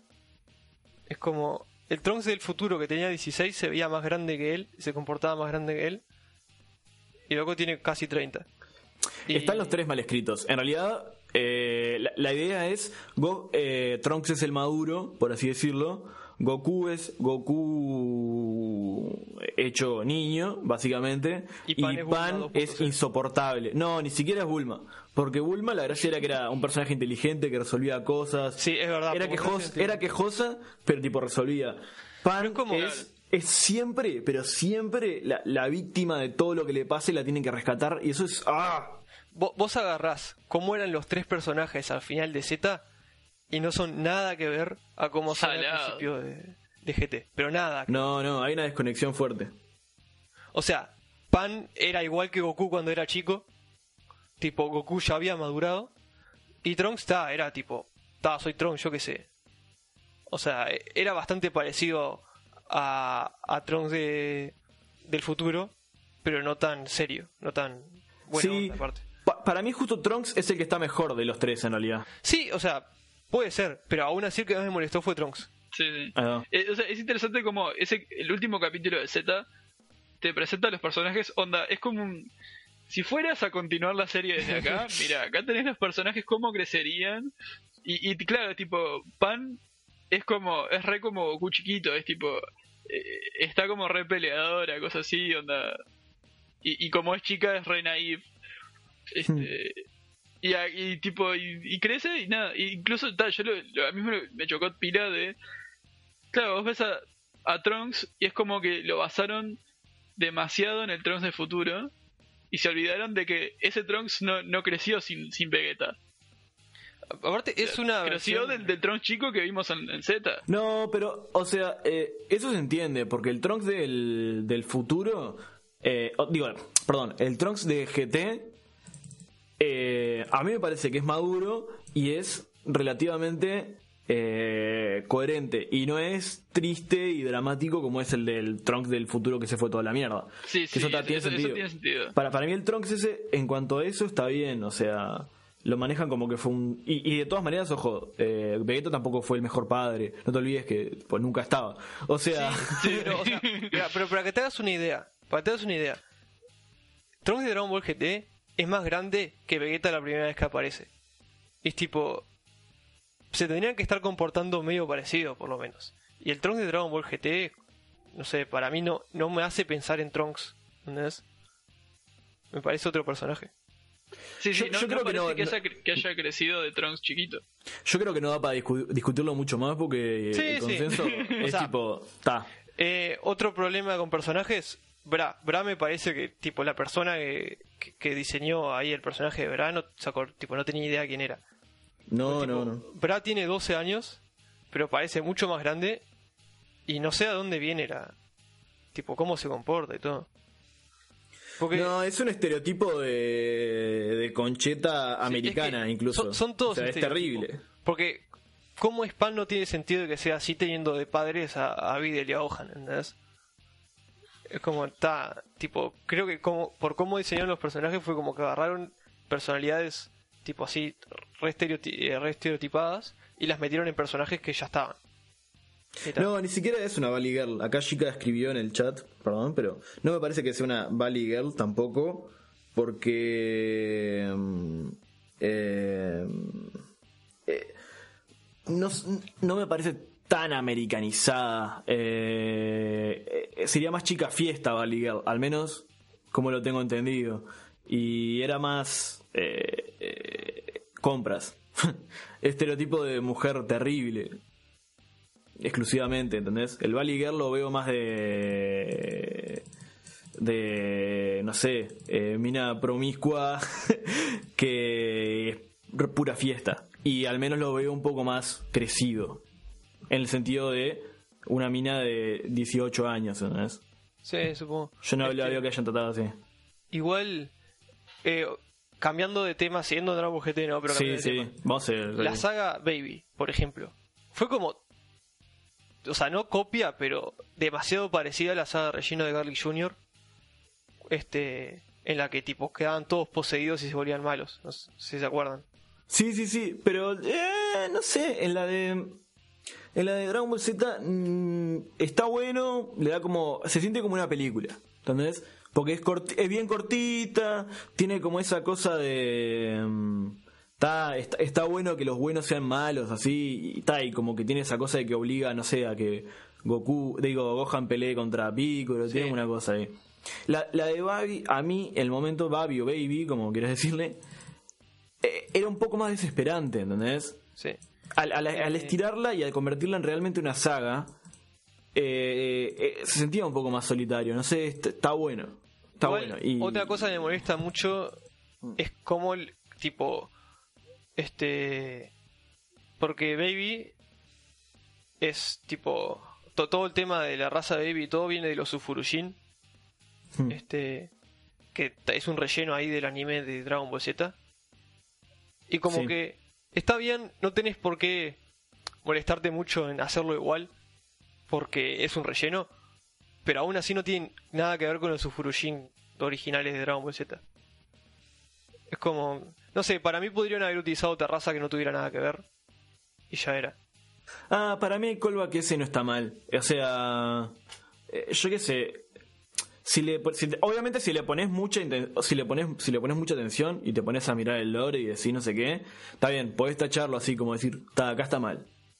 Pero a mí el callback así sin tomarle mucha sin darle mucho mucho esfuerzo, muchas vueltas, me parece que está bien. ¿Entendés? O sea, uno entiende que que no fueron no sé, no fue una super investigación, pero al menos te das cuenta de que intentaron eh, vincularla de alguna manera a Dragon Ball Z. ¿Entendés? Sí, supongo. Que no sé, me da cosa de que tipo, con tan amplio, si- siendo tan amplio el mundo de Dragon Ball, vas y tomás algo que sale solo en el relleno y ni siquiera lo tomás bien. Es como... me- Sí, sí. me molesta un poquito. Pero ta, dentro de todo, en todo Dragon Ball GT, la saga Baby me parece la más rescatable de todas. Sí, y sí. sin aparte es la que introduce Super Saiyajin 4 y está muy bien. Sí, porque- el Super Saiyajin 4 es algo que está re de más. Después, Incluso. sí, sí, sinceramente, Super Saiyajin 4 está el propio. Eh, eh, está además todo, el momento en el que se transforma, por qué se transforma, o sea, la, la desesperación. Eh, bueno, es un poco eh, el vínculo con, no sé, eh, con, con Super Saiyajin Dios. Porque para una vez que se transforma en, en 4, bueno, lo primero que pasa es que para transformarse en 4 se convierte en mono Goku efectivamente, pero se convierte al ver a la Tierra desde otro planeta, ¿no? desde, la, desde el planeta Tafel de vuelta que lo, lo, lo, lo hacen, el, el Sufuru. No, no me acuerdo a esta altura cómo era en latino. Eh, Tafel es en inglés y Sufuro creo que es en... No sé, la verdad no lo vi en latino, pero es, es Sufuro. Ahí va, Sufuru. Está. La gracia es que está en el nuevo planeta Vegeta, nuevo planeta de los Sufuru, y Goku mira la Tierra y dice, no te voy a poder salvar, y básicamente se queda ahí tirado, y, y tiene como un paralelo. Antes se transformaba con la Luna, y ahora se transforma con la Tierra, porque de alguna manera es como el guerrero defensor de la Tierra. Está muy interesante eso. Al menos eh, como que redondea un poco el personaje de Goku, de en quién se transformó finalmente. Tiene como cierta cosa mitológica que me resulta muy interesante. Sí, igual el- hay un gran problema es que por más buena que esté la transformación en ese momento, después tipo viene Vegeta y Bulma con la máquina re loca y pum, Super Saiyajin 4. Y está. Eh, no, se transforma en mono dorado. Ah, bueno, sí. Ah, eso al final, sí, tener, bueno, el- pero al final ta, es otra cosa. Sí. Digo que, No, o sea, claro, no estoy hablando de Baby Vegeta, sino hablo de Vegeta en la saga de los dragones oscuros. claro. Este, En ese ta- momento lo que hace Baby Vegeta, ta, Baby Vegeta se transforma en el mono dorado, pero lo controla porque es gracias a Bulma que se transforma. Y y lo que pasa que también está que, que también está bueno, que es justamente la conexión esa que ahora hay con Super Saiyan God, que es que los Saiyajin que quedan le dan toda su energía a Goku fase 4 y como que Goku fase 4 llega al máximo poder y tiene una aura roja, inclusive. sí, que hasta ese momento- sí. Claro, hasta ese momento Goku fase 4 tenía aura amarilla. Y tal, y ahí capaz que hubo una inspiración de Akira Toriyama. Incluso a Akira Toriyama le gustó mucho la transformación fase 4 y, y cuando vio la transformación le regaló un sketch dibujado en su estilo al tipo que la creó. Sí, yo lo vi eso. Este, Está- muy decirlo. De todas las cosas diseñadas por otra gente que no es Toriyama, este, está ahora justo Toyotaro hizo muchas cosas muy buenas, pero antes de todo el manga de Super y todo eso, este, Super Saiyajin 4 es mi favorito. Está muy Este, hay, hay muy buenos, como Janemba, por ejemplo, me parece muy buen diseño, pero para mí Super Saiyajin 4 es el mejor de todos. Sí, sí. Este, Sin duda, está muy bueno. Pero nada, eh, o sea, en definitiva, la saga Baby está pasable, este, las peleas están buenas, sobre todo contra Baby Vegeta. Me gusta mucho cuando se transforma en Super Saiyajin 4, está todo muy bien. Después la saga de Super 17, ahí ya me perdí un poco. Sobre todo porque to- es toda la saga Goku peleando contra 17, para después decir, uy, me transformo en Super Saiyajin 4. Y tal, te gané. No, cuando transforma Super Saiyajin 4 también lo caga a palos. No me acuerdo. Lo, lo termina matando con el puño dragón o algo del estilo. Eh, Sí, sí, lo terminó matando con el puño dragón en un Super Saiyajin 3, si mal lo recuerdo. Sí, sí, ahí va. Pero es como, la, la pelea básicamente se decide ahí al final cuando se transforma en Super Saiyajin 4. Y está. Este. Y está y, y esa, Como que realmente no hay un eh, clímax, no hay nada. Es tipo. No, hasta que uno gane. Lo- el, el único punto redimible que tiene es que mm, Bueno, eh, en la saga de Baby, Baby, ah, eh, Picoro se suicida, ¿no? Picoro se sacrifica. Y entonces, eh, Goku, bueno, en un momento, la, la gracia es que se abre en el portal, lo- un portal de, la tierra al infierno. Entonces, eh, se liberan un montón de villanos. Ah, lo estoy confundiendo con la película de Yanema. Bueno, se abre, pasa lo mismo, se abre un portal al infierno. Y Goku se mete en ese portal, o lo meten en ese portal, y ahí pelea con Cell y Freezer a la vez. Que ese, ese es un buen momento, a mí me gustó. ¿No? Es como un punto ahí que dije, ah, mira qué bueno esto. Sí, es que yo, a mí la verdad no, no me gustan esos momentos porque se cagan mucho en lo que es el, el lore de Dragon Ball. Que es tipo, una vez que te morís, perdés tu cuerpo. A menos de que tengas coronita como Goku. Este. Porque es tipo, sí, es verdad. Goku, ta, Kamisama tuvo que ir a hablar con el Madayosama para que le dejen tener el cuerpo. Pero si te morís, perdés tu cuerpo. Y si sos malo, estás ahí hasta que. hasta que o te revivan o utilicen tu alma para otro bicho. Y si sos bueno, te vas al, al cielo. Tipo, hay un aeropuerto ahí, te vas al cielo. Es literalmente lo Sí, sí, sí. funciona. Y es como verdad. al ver tipo los personajes con los cuerpos ahí peleando, es como. mm, yo qué sé, ¿viste? O sea, hay un punto ahí en el que tenés que ceder un poco. Yo entiendo, yo entiendo de, de ser apretado con, la- con el lore de, de la serie, pero es como que ta, está bueno. Tipo, no sé. En un momento en el que estás, ya estás en el baile y decís, esto es un bolazo, ¿entendés? Sí. Entonces decís, la pelea está buena, ¿qué voy a hacer? Ta, disfruto la pelea y ya estoy. Sí, sí. O sea, ni en pedo te redimo absolutamente nada más de, de esa es- de esa saga que eso. ¿Entendés? Tipo, una vez que ya estás en, eh, viendo Dragon Ball GT, tenés que apreciar lo poco que hay porque si no te volvés loco. Claro, ¿entendés? Sacate, o sea, te pones el casco, te atajás de los bolazos, pero. Pero eso está bueno, ¿entendés? Después, para terminar con la saga de los dragones oscuros, para mí es un embole todas las peleas hasta que se llegan contra eh, eh, Shin Shenlong o Sí. Mega Shenlong, no me acuerdo cuál es el nombre en latino. Eh, no, para mí tiene un momento antes. El. Ta, las peleas antes es lo que te decía, que es esa mezcla entre Dragon Ball y Dragon Ball Z que no le salió bien. Que sí, para mí es un caos. Este dragón es un, mierda. este dragón es una tortuga, este dragón es un sapo, este... No, o sea, no. Pero cuando pelea con el eh, con el dragón de hielo y el dragón de fuego, Sí, está muy bueno. Y, y la idea detrás de las, de las esferas, que cada una nace de un deseo, está muy bueno, porque incluso el, el, el dragón de fuego resulta ser el único que es honorable, porque es el único que surge de un deseo malvado, que es el deseo del rey Pícoro en recuperar su juventud. Es el único deseo egoísta. Igual, justo eh, eres la esfera de cuatro estrellas. Es como, mm, me la tiene media gastada la esfera de cuatro estrellas. Sí, bueno. Pero está. es lo que hay. Este. Dentro de todo, ese personaje me parece de los más rescatables igual de, de Dragon Ball GT. Hmm. Eh, Y ta, después lo otro es que ta, la, la pelea con Omega es. Yo sé, está buena, pero está, está muy lindo. ver- Es, es lo que pasa también, ¿no? De nuevo. Es una bosta, pero está buenísimo ver a Gogeta fase 4. sí, exactamente. O sea, yo creo que las cosas que me gustan al principio de la pelea no está tan mal. Después cuando está el tipo y viene en Goku, su Super Saiyajin 4, Vegeta Super Saiyajin 4 a recibir golpes en la cara es un embole, porque es tipo, son 50 capítulos de lo mismo, de Goku y Vegeta perdiendo. Pero ver a Gogeta, Super Saiyajin 4, y después, tipo Goku haciendo la Genkidama con toda la energía del universo, eso está bueno. Y además, el final, específicamente el final de cómo cierra la serie, es buenísimo.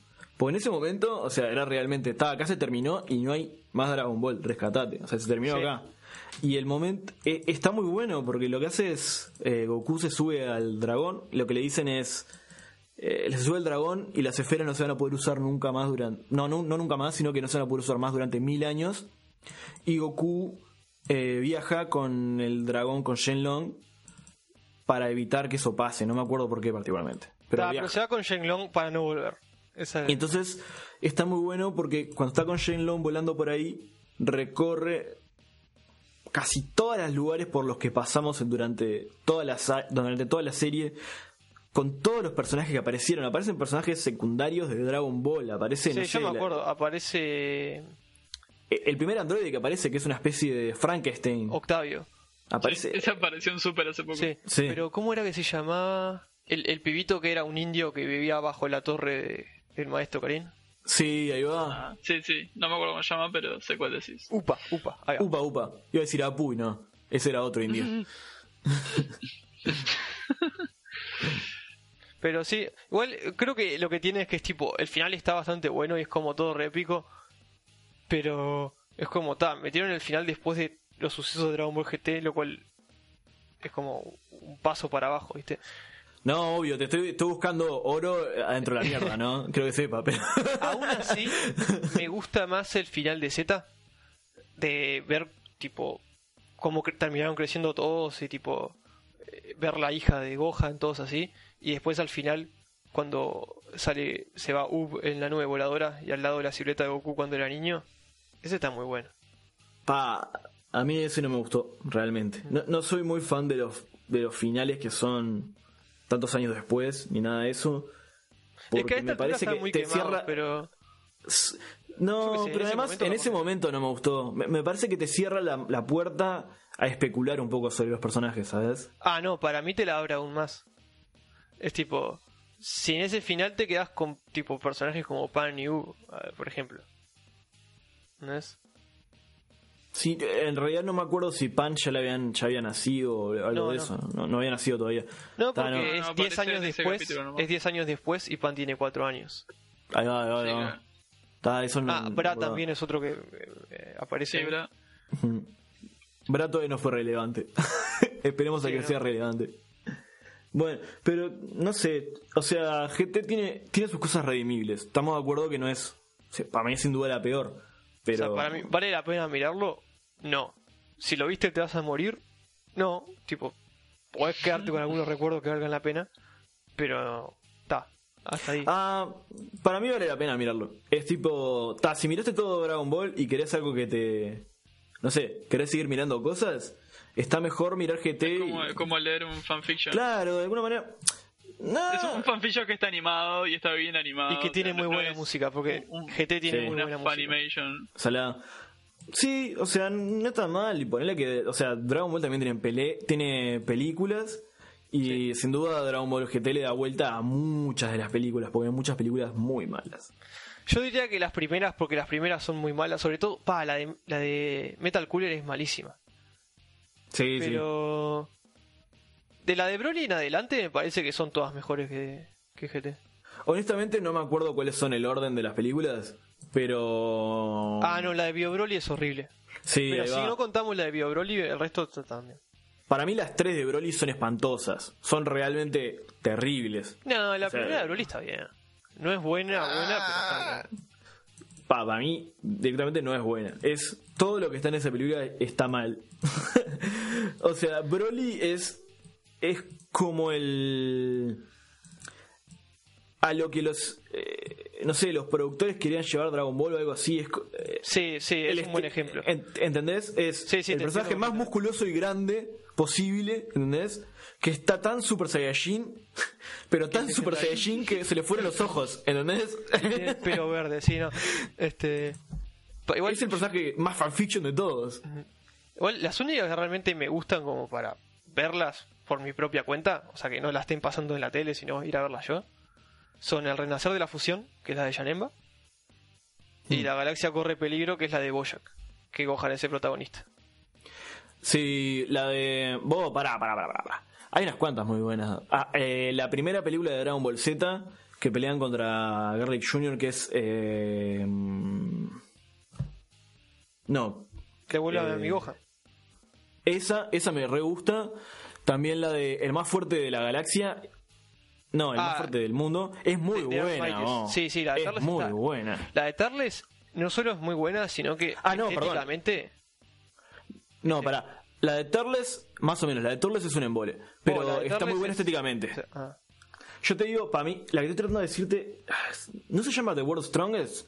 Sí, es The World Strongest. Vos le estás confundiendo con el árbol de la. de, de Tree of Might. de Trios Might, sí, es verdad. The World Strongest está de más. Que es la de. mm, el tipo que tiene el laboratorio congelado. Ah, no, esa es malísima. Es O sea, buenísima. es malísima. O- Goku haciendo Kaioken por 20 para destruir un robot. tipo pedorro que ni siquiera es, es tipo un androide, no, no. Este.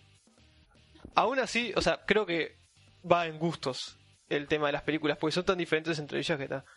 Sí, sí, sí, sí. O sea, a mí me encanta la de la galaxia corre peligro, me encanta, tipo, estéticamente está de más, y la pelea de Gohan está genial, pero tengo amigos que cuando les hablo a veces ni se acuerdan de esa película, ¿entendés? Es como, está. Hay Sí. gente que la que más le gusta es la de Broly, y a mí la de Broly es tipo, o sea, no me parece, la verdad no me parece mala, pero es como, para verla más de una vez no da. Sí, ¿cómo es? Podríamos hacer otro capítulo sobre las películas específicamente. Sí, porque son como Salado. 15 películas. Sí, hay, hay para hablar ahí. Pero bueno. Bueno, Eh, vamos a, pasar vamos a Super. hablar de Super, sí.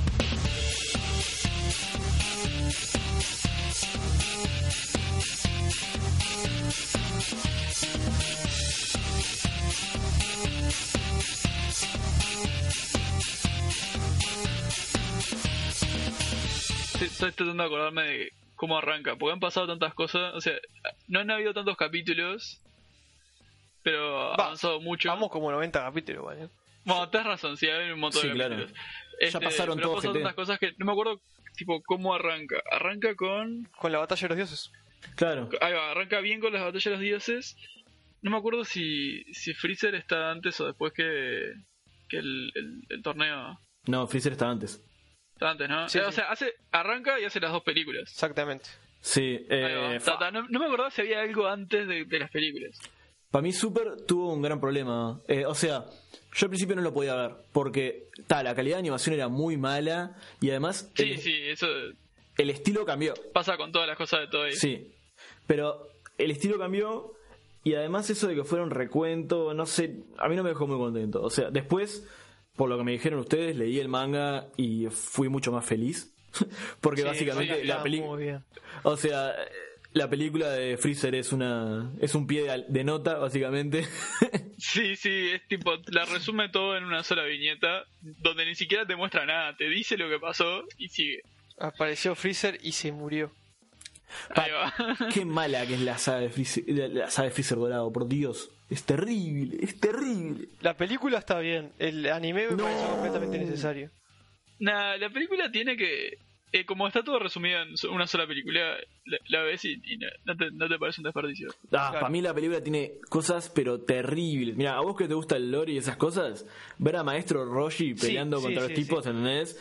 Y... O sea, casi me pongo a llorar cuando apareció el maestro Roshi, es tipo, ta, sáquenlo de ahí, está, está, está senil el viejo, ¿vos no se dan cuenta? El, el CGI, el CGI violento Sí. que aparece y que tipo la, la película corre a menos frames, ¿entendés? es amateur, ¿entendés? Se siente terrible. El tema es que Ah, eso lo hacen en, hasta en las mejores, las más zarpadas. Como a los japoneses les encanta ese CGI pedorro en sus animes. Está. En, la, en, en Super no lo hicieron y en el manga menos. Así que Mejor, ¿no? por ese lado mejor. Sí, sí. Pero ta, o sea, la- en la serie se sintió como que agarraron la película y la estiraron. Y fue tipo, ta, ta, terminalo de una vez. Sí, aparte es tipo, en la película era como, ta, soy Goku, Saiyajin azul, y te gano Freezer, ta, ya era. Pero en el Mm. anime es como Goku recibiendo una paliza hasta que al final es como, jaja, caíste en mi trampa. Estaba dejando que me pegaras así te cansabas. Es como, pa, ese, ese era el, el gran plan maestro. Está todo sacado del culo. Está todo, todo, todo está mal. Todo está mal. digo, ¿eh? lo, que, lo que tiene bueno esa saga es que aparece Guiño. Sí. Y aparte cuando Eso aparece, cuando aparece Gotenks, también está bueno. Que le pega el cabezazo en la pija al Capitán Guiñón. Pa, a mí, ¿ves? Por ejemplo, que apareció lo Capitán Guiñú, ahí no me gustó. Porque apareció para liquidarlo. Fue, me pareció muy forzado que oh, estamos haciendo un guiño, ¿entendés? Eh, para mí estuvo Sí, bien. fue bastante fanservice. Igual dentro de todo es tipo. O sea, yo lo que cuento de. Como canon ahí. O sea, podés contar lo que vos quieras, ¿no? Pero para mí es la película. Sobre todo porque el manga de Toyotaro, que está en, en el mismo universo que, que el manga de ahora de Super. Eh, no muestra la pelea contra Freezer porque salió antes de la película y no te lo querían spoilear. Pero eh, la primera parte es idéntica a la película. O sea que los cambios que hicieron en, en el anime es como. Ta, como no, no sé. Sí, está bien, pero eso no quita que probablemente no vuelvan a escribir a Guiñú. Sí, es muy probable que sí. Igual, hay que ver, es tipo, ya se han cagado muchas cosas, la, la gente del anime han puesto sus propias cosas y después Toriyama las va a utilizar y las utiliza sin, sin problema. Y los del anime están Sí, como- también está el tema de que Toriyama a- veces no, no se acuerda de cómo es su propia creación. Sí, sí, sí. tal cual. Probablemente ni se acuerde de Capitán Ginyu. No, no. O sea, Bueno. se, se acuerde de Capitán Ginyu, pero no de que lo transformó en una rana. Es una rana. Esa clase de cosas. Claro. Bueno, eh, Super está muy interesante. A mí, ahora, me ahora desde hace rato que me empezó a gustar. Eh, lo que sí es que eh, se siente un poco raro el, el flavor de la serie, ¿no? Porque temáticamente está, eh, sigue un poco eso de lo que de Dragon Ball, que es inevitable, que es que siempre hay uno más fuerte, lo que sea. Aunque en realidad, bueno, eh, Goku no pierde nunca. y, y es un poco el show de Goku y Vegeta, lo que habíamos hablado. Sí, Pero. Sí, igual la nueva saga promete bastante. Claro, eso es lo que está bueno, que ahora al final, pero, pero igual tiene otra cosa muy rara de Dragon Ball, porque, bueno, la- otra de las cosas grandes de Dragon Ball es que cada vez que derrota un enemigo, ¿no? Cada tanto un enemigo se une, ¿entendés? Tenés un gran enemigo como Vegeta y Vegeta termina siendo parte del elenco. Tenés, en Dragon Ball tenés a Tenji Han, tenés a Piccolo, tenés a Krillin, todos esos, bueno, Android 18, eh, Majin Buu, ¿entendés? Son todos personajes que, bueno, eran. antes eran enemigos, ¿entendés? Y tal, y ca- cada uno más cruel que el otro, ¿no? A medida que va avanzando la serie. Pero eventualmente se pasan al lado bueno. Y. Y Super, como que nunca agregó, o sea, los personajes nuevos que agregó, que son parte del elenco, son Virus y el asistente. Whis. Y después, por ejemplo, por ejemplo, Hit, que es un personaje buenísimo, eh, tal, lo perdimos. ¿Entendés? O sea, No, ese- no igual sabemos. Está clarísimo que va a volver a aparecer ahora. Sale en el Que opening. y vuelve a aparecer. Sí, sí, sí. Pero me refiero a que está. O sea, no tiene la importancia que Bills y Whis, por ejemplo. Sí, claro. A mí me pareció interesante que Vince es bastante neutral. Es tipo, cuando puede no meterse en nada, no lo hace. Claro. Porque le chupa un huevo. Eso está Pero bueno. es Bills. tipo, acá está remetido porque es tipo, vos, van a destruir a nuestro universo y, so- y, y yo soy parte de ese universo. Entonces está, vamos a hacer algo. Pero Sí, después es tipo, pero, está, ejemplo, ustedes. Si fuera por mí los destruiría a todos. Pero es re rara la parte esta, por ejemplo, ahora, el último torneo, porque va a ser la primera vez que de alguna manera hay un eh, Dragon Ball All Stars, ¿no? Sí. Porque, porque en vez de añadirse nuevos no sé qué, bueno, los trajimos de vuelta, ¿entendés? Krillin tuvo un power up.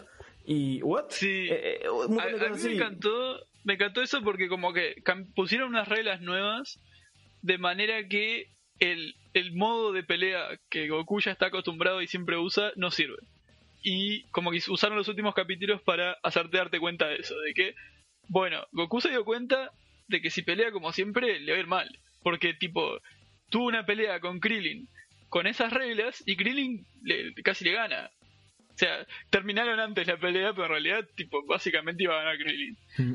Este, A mí me da un poco de miedo eso, porque mm, es como que está están apuntando lo que quieren los fans en vez de crear algo nuevo de alguna manera. Entonces, por ejemplo, Krillin, que ya como lo mencioné, tuvo un montón de desarrollo como personaje. Bueno, en Super, ¿qué hicieron? Bueno, lo raparon. Entonces, que una de las primeras cosas que pasa, que parece menor, pero es re importante para el desarrollo del personaje de Krillin que se haya dejado crecer el pelo, porque significa que, bueno, entró una etapa nueva de su vida, ¿no? Yo creo que lo raparon para que fuera más fácil de animar. Sí, puede ser. Pero está, bueno, lo rapan. Y ahora de nuevo es el coso. sí, es, co- es como que le, le borraron ese desarrollo. Claro, lo que tengo miedo es que Krillin se convierta en. Bueno, soy la víctima de vuelta, ¿entendés? Sí, bueno, como que el último capítulo da- daba a creer como que no, como que eh, co- con este con este setting nuevo lo que hicieron fue permitir que Krillin tenga un, un protagonismo. O sea, lo, lo- lo que se da cuenta Gohan y Goku cuando pelean contra él es tipo es mucho más inteligente y pelea mucho mejor, mucho más este mucho más vivo, digamos, a la hora de pelear. Y sabe usar eh, tipo los reglamentos a su favor. Este cuando claro cuando la pelea no es cagar a piñas al otro y matarlo eh, Krillin puede ganar fácilmente porque porque es inteligente. Sí, sí, sí.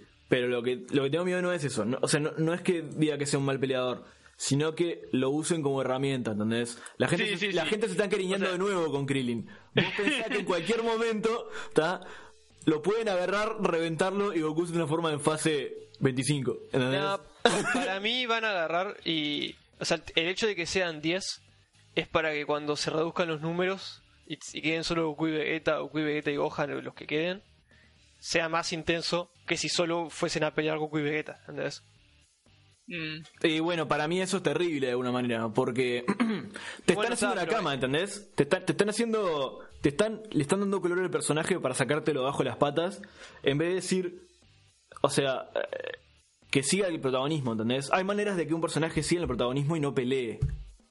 Pensalo de, de nuevo, lo de Cell, que en la saga de Cell, Krillin es re importante en un momento en el que como peleador ya no sirve. Ahora que hicieron, lo hicieron peleador para que sea importante, Mm, sospecho. No, es que para mí el enfoque no es hacer importantes esos personajes, sino que precisamos personajes y agarraron esos. Y ta, es tipo, parece que los están intentando hacer importantes, pero simplemente por el hecho de que como los habían dejado tirados y ahora le están dando algo, parece algo más serio de lo que realmente es. Pero yo no, no creo que estén tipo agarrando todos esos personajes para decir, mira, están de vuelta en la acción. Es como, No, no, es que justamente, o sea, lo que yo creo es, te los están dando, te los están tirando a la acción ahora, ¿no? De alguna manera, para sacarte la, la- la- la alfombra bajo las patas y decirte, oh, pero les pasó tal cosa y Goku tiene que salvar al mundo. ¿Entendés? O sea, están- me parece que sería muy fácil que caiga en eso de vuelta, pero yo creo que, o sea, con lo que te están mostrando hasta ahora, es que, este, como que con este torneo buscan cambiar la dinámica de lo que viene siendo Dragon Ball hasta ahora, de las peleas uno a uno y todo eso. Es tipo, no, ahora es un Battle Royale donde tenés las reglas de que está, no puedes matar y los tenés que tirar para afuera y si estás afuera del área no puedes volar, entonces, onda, si te empujan para afuera, por más bueno que seas, no puedes volar y cagaste. Entonces, va, va a jugar mucho más la estrategia y como son 10 es tipo van a tener que eh, tipo trabajar en equipo. Eh, tipo va- como que eso va a cambiar bastante lo que es la dinámica de las peleas comunes de, de- de Dragon Ball. Para mí esa es la idea tipo lo que están planteando y por eso es que Krillin como que va a tener un, un protagonismo mayor probablemente como estratega del grupo Sí, pero Mark, acordate mis palabras cuando queden cuatro, cuando queden dos, ¿entendés? Porque Si, si termina siendo que la última pelea es Goku mano a mano contra alguien, voy a estar muy defraudado. es que va a pasar eso. sí eso eso es seguro Y- pero creo que el camino hasta ahí por lo menos va a ser interesante Ta, y ta, no sé, entonces es una oportunidad desperdiciada, ¿entendés? Es una oportunidad. O sea, si, no sé, si me sorprendieran y a Goku, tipo, Goku dice, ¡ja! Lo tiré y a Goku alguien lo tira de garrón, estaría de más. Para mí es lo mejor que le puede pasar a la serie, ¿entendés? Que de repente se vean y digan, vos, eh, Vegeta, eh, Krillin y eh, 18 y Gohan, tenemos que encarar, ¿entendés? Y que además, tenga no, que el- armar un la serie, la saga esta no tiene por qué terminar con el torneo en sí. Puede ser como ha pasado muy seguido, que algo lo interrumpa o termina el torneo y pas- hay un malo o algo por el estilo y ahí pasan a la dinámica de siempre o algo por el estilo. O sea, yo creo que el torneo por lo menos va a ser algo muy interesante, pero que no- ta, es tipo no va a ser bueno, termina el torneo, destruimos todos los planetas excepto la Tierra porque ganó y termina la saga. Eso sería un embole. No, obvio. Hay que, hay que tener en cuenta que no solo están estos personajes que metieron ahora para, o sea, los que nosotros ya conocemos, sino los que Así ya, son, son 80. sí, sino los que ya introducieron en Super como Hit, Kava y, y Frost. Ta, Sí, sí. Frost, la verdad no, no sé qué tan importante puede ser, pero Mm, Yo no creo que vuelva, Bros. No, no. eh, va a volver, está en el opening. Hasta no viene. Sí. Ah, no, Este- no. Ta, pero eso puede ser que aparezca y haga un cameo, básicamente. Sí, sí, puede perder al principio como le pasó como, tipo, como le pasó a Goku, que perdió ahí eh, al principio, pero de esta vez da de veras. Este pero también están tipo los personajes como Topo y Shiren que metieron hace poco y las Sí. que todavía no anunciaron que es como Broly que ni siquiera le dieron nombre. Este Salada. Que esa tiene toda la pinta de que viene del universo 6. sí. Sí, sobre todo con lo que dijo Champa en el, en Sí. el capítulo anterior. De, conseguime más, más Saiyajines. Este. Pero ta, yo que sé, promete bastante, pero hay- hay que ver cómo es. O sea, la saga Black, por ejemplo, no terminó como yo esperaba, pero para mí podría haber sido más. Aún así estuvo bastante bien. Sí, yo no quedé muy contento con la saga de Black, porque el Sí. final me parece muy traído los pelos. Muy traído los pelos. Aparece Sí, una o sea- Genkidama de la nada, ¿entendés? De la, de la Sí, sí. nada. Eso, Y- yo quiero ver cómo, cómo queda en el, en el manga. Sí, en cualquier momento sale ya el capítulo ese. Sí, ya, ya está por salir. No sé si termina ahí o para mí termina en el siguiente. No sé, porque, o sea, eh, vi que Goku y Vegeta se llegan a defusionar. Tipo, se les sacaba el tiempo del Potara. Y es como, no da para hacer un capítulo entero. Sí, solamente de que maten a, Sí.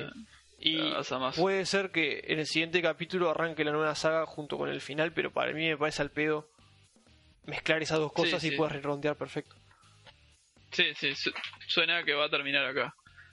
Este, y ta- o sea, hasta ahora el manga siempre viene arreglando las cosas. Ponele, en el último capítulo del manga explicaron el tema de, de las distintas dimensiones que se crearon por los viajes en el tiempo. Y finalmente lo, lo- lo entendí, porque tipo como lo habían explicado en el, en el anime, como que tenía sentido, pero lo habían explicado todo mezclado. Y me había re mareado y no lo entendía. Sí, el manga, el manga está muy bien. O sea, En el manga estaba tipo súper simple, viste, bien clarito, y ahí es tipo, ah, claro. O sea, eh, el anime está bastante bien y aunque tipo te guste y todo, eh, el manga lo tenés que leer porque es como tipo, Mm. no sé, e- es, demasiado bueno como para no leerlo. Claro. El tema que van muy desparejos de tiempo. Sí, Y no podés, Sí, tipo, esperar a que te cuenten Dragon Ball Super. Al menos a Sí. mí, ahora que me enganché finalmente, porque yo lo arranqué muy tarde, porque no soporté la primera saga. Sí, sí. Y, y ahora se volvió entretenido. Las primeras dos sagas te las podés saltear. ¡Pah! ¡Qué cosa terrible! oh. Sí, sí.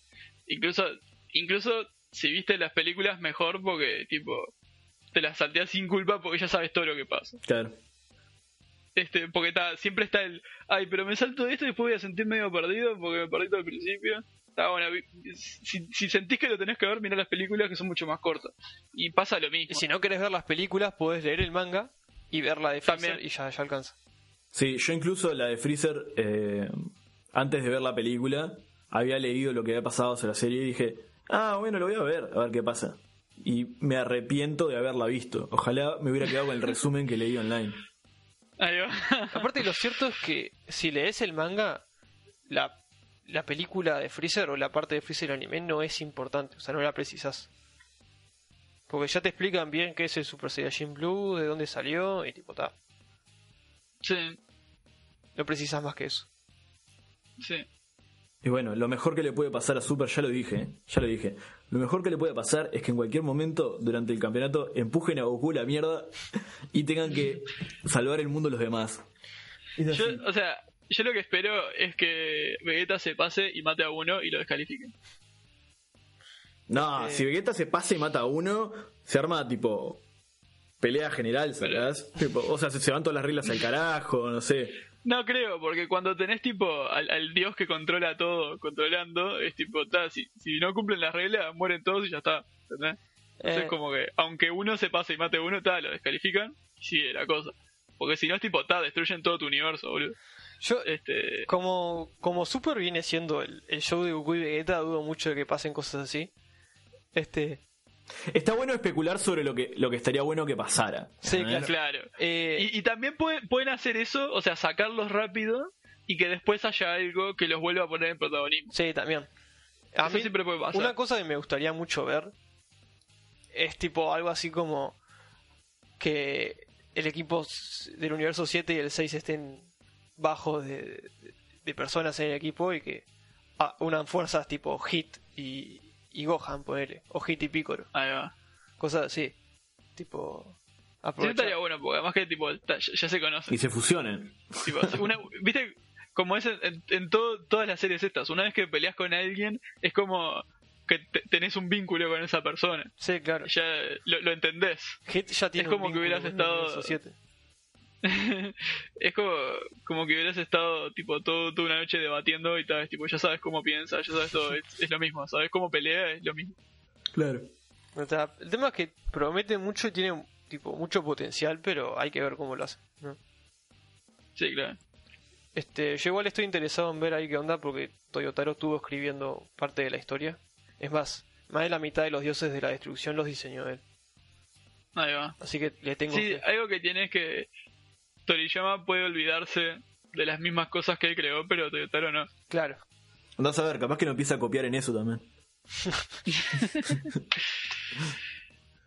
Pero bueno, eh, no sé, para mí estaría para... eh, si quieren lo liqueamos por acá.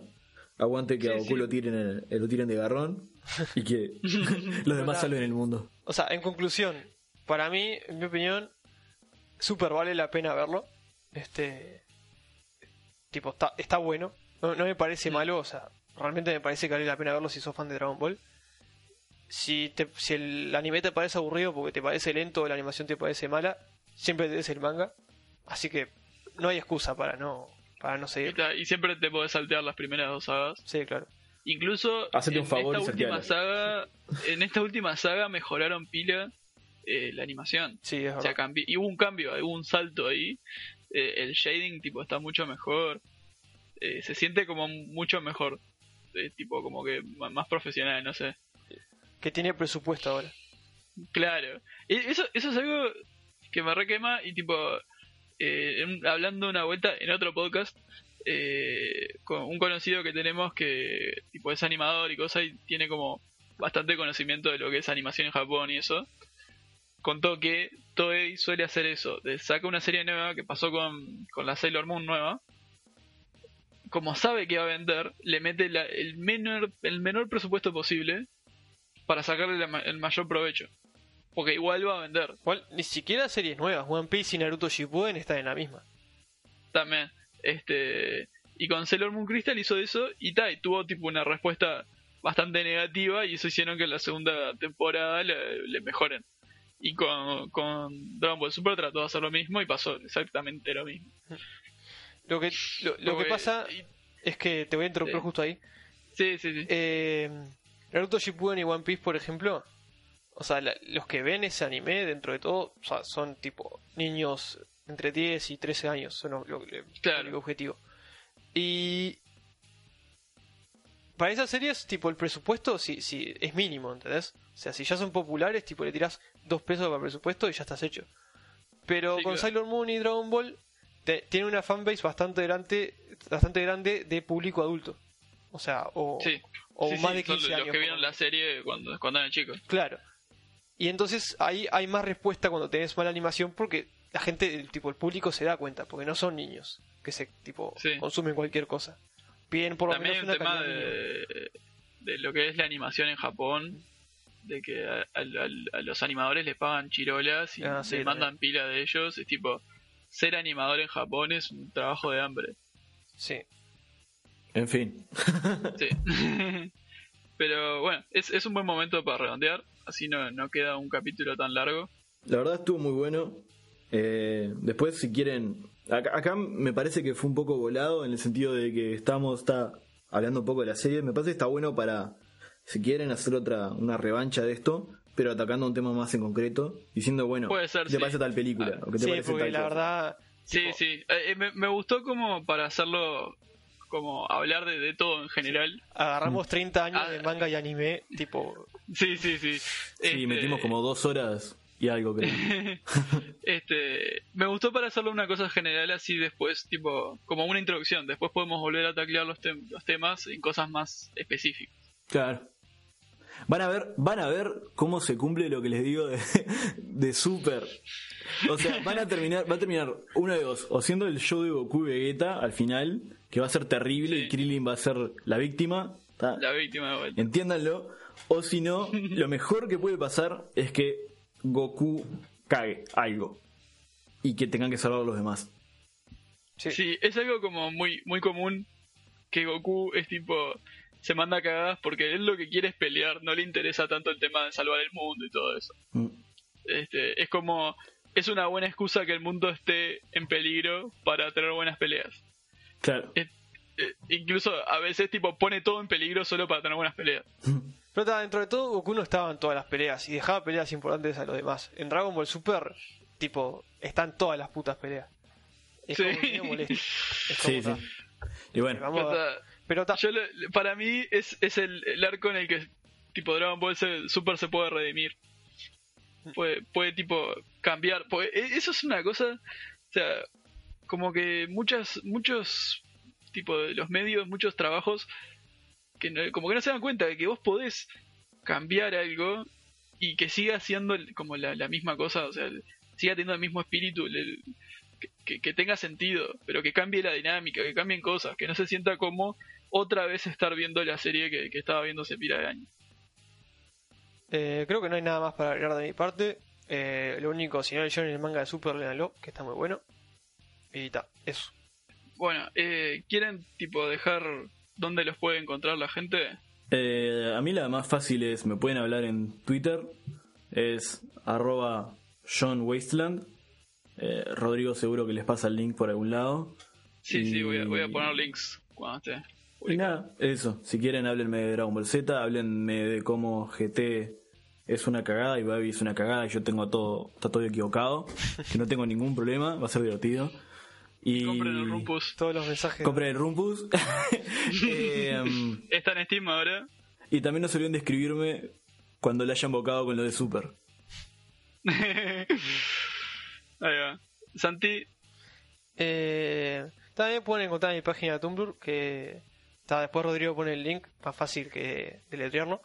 que es yoyo, yoyo.tumblr. Este.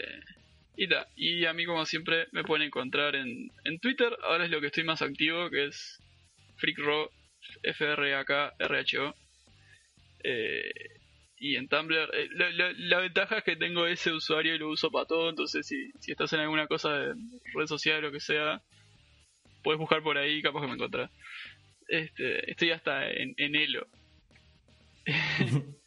Pero bueno, eh, muchas gracias por escuchar y nos vemos en la próxima. Chau.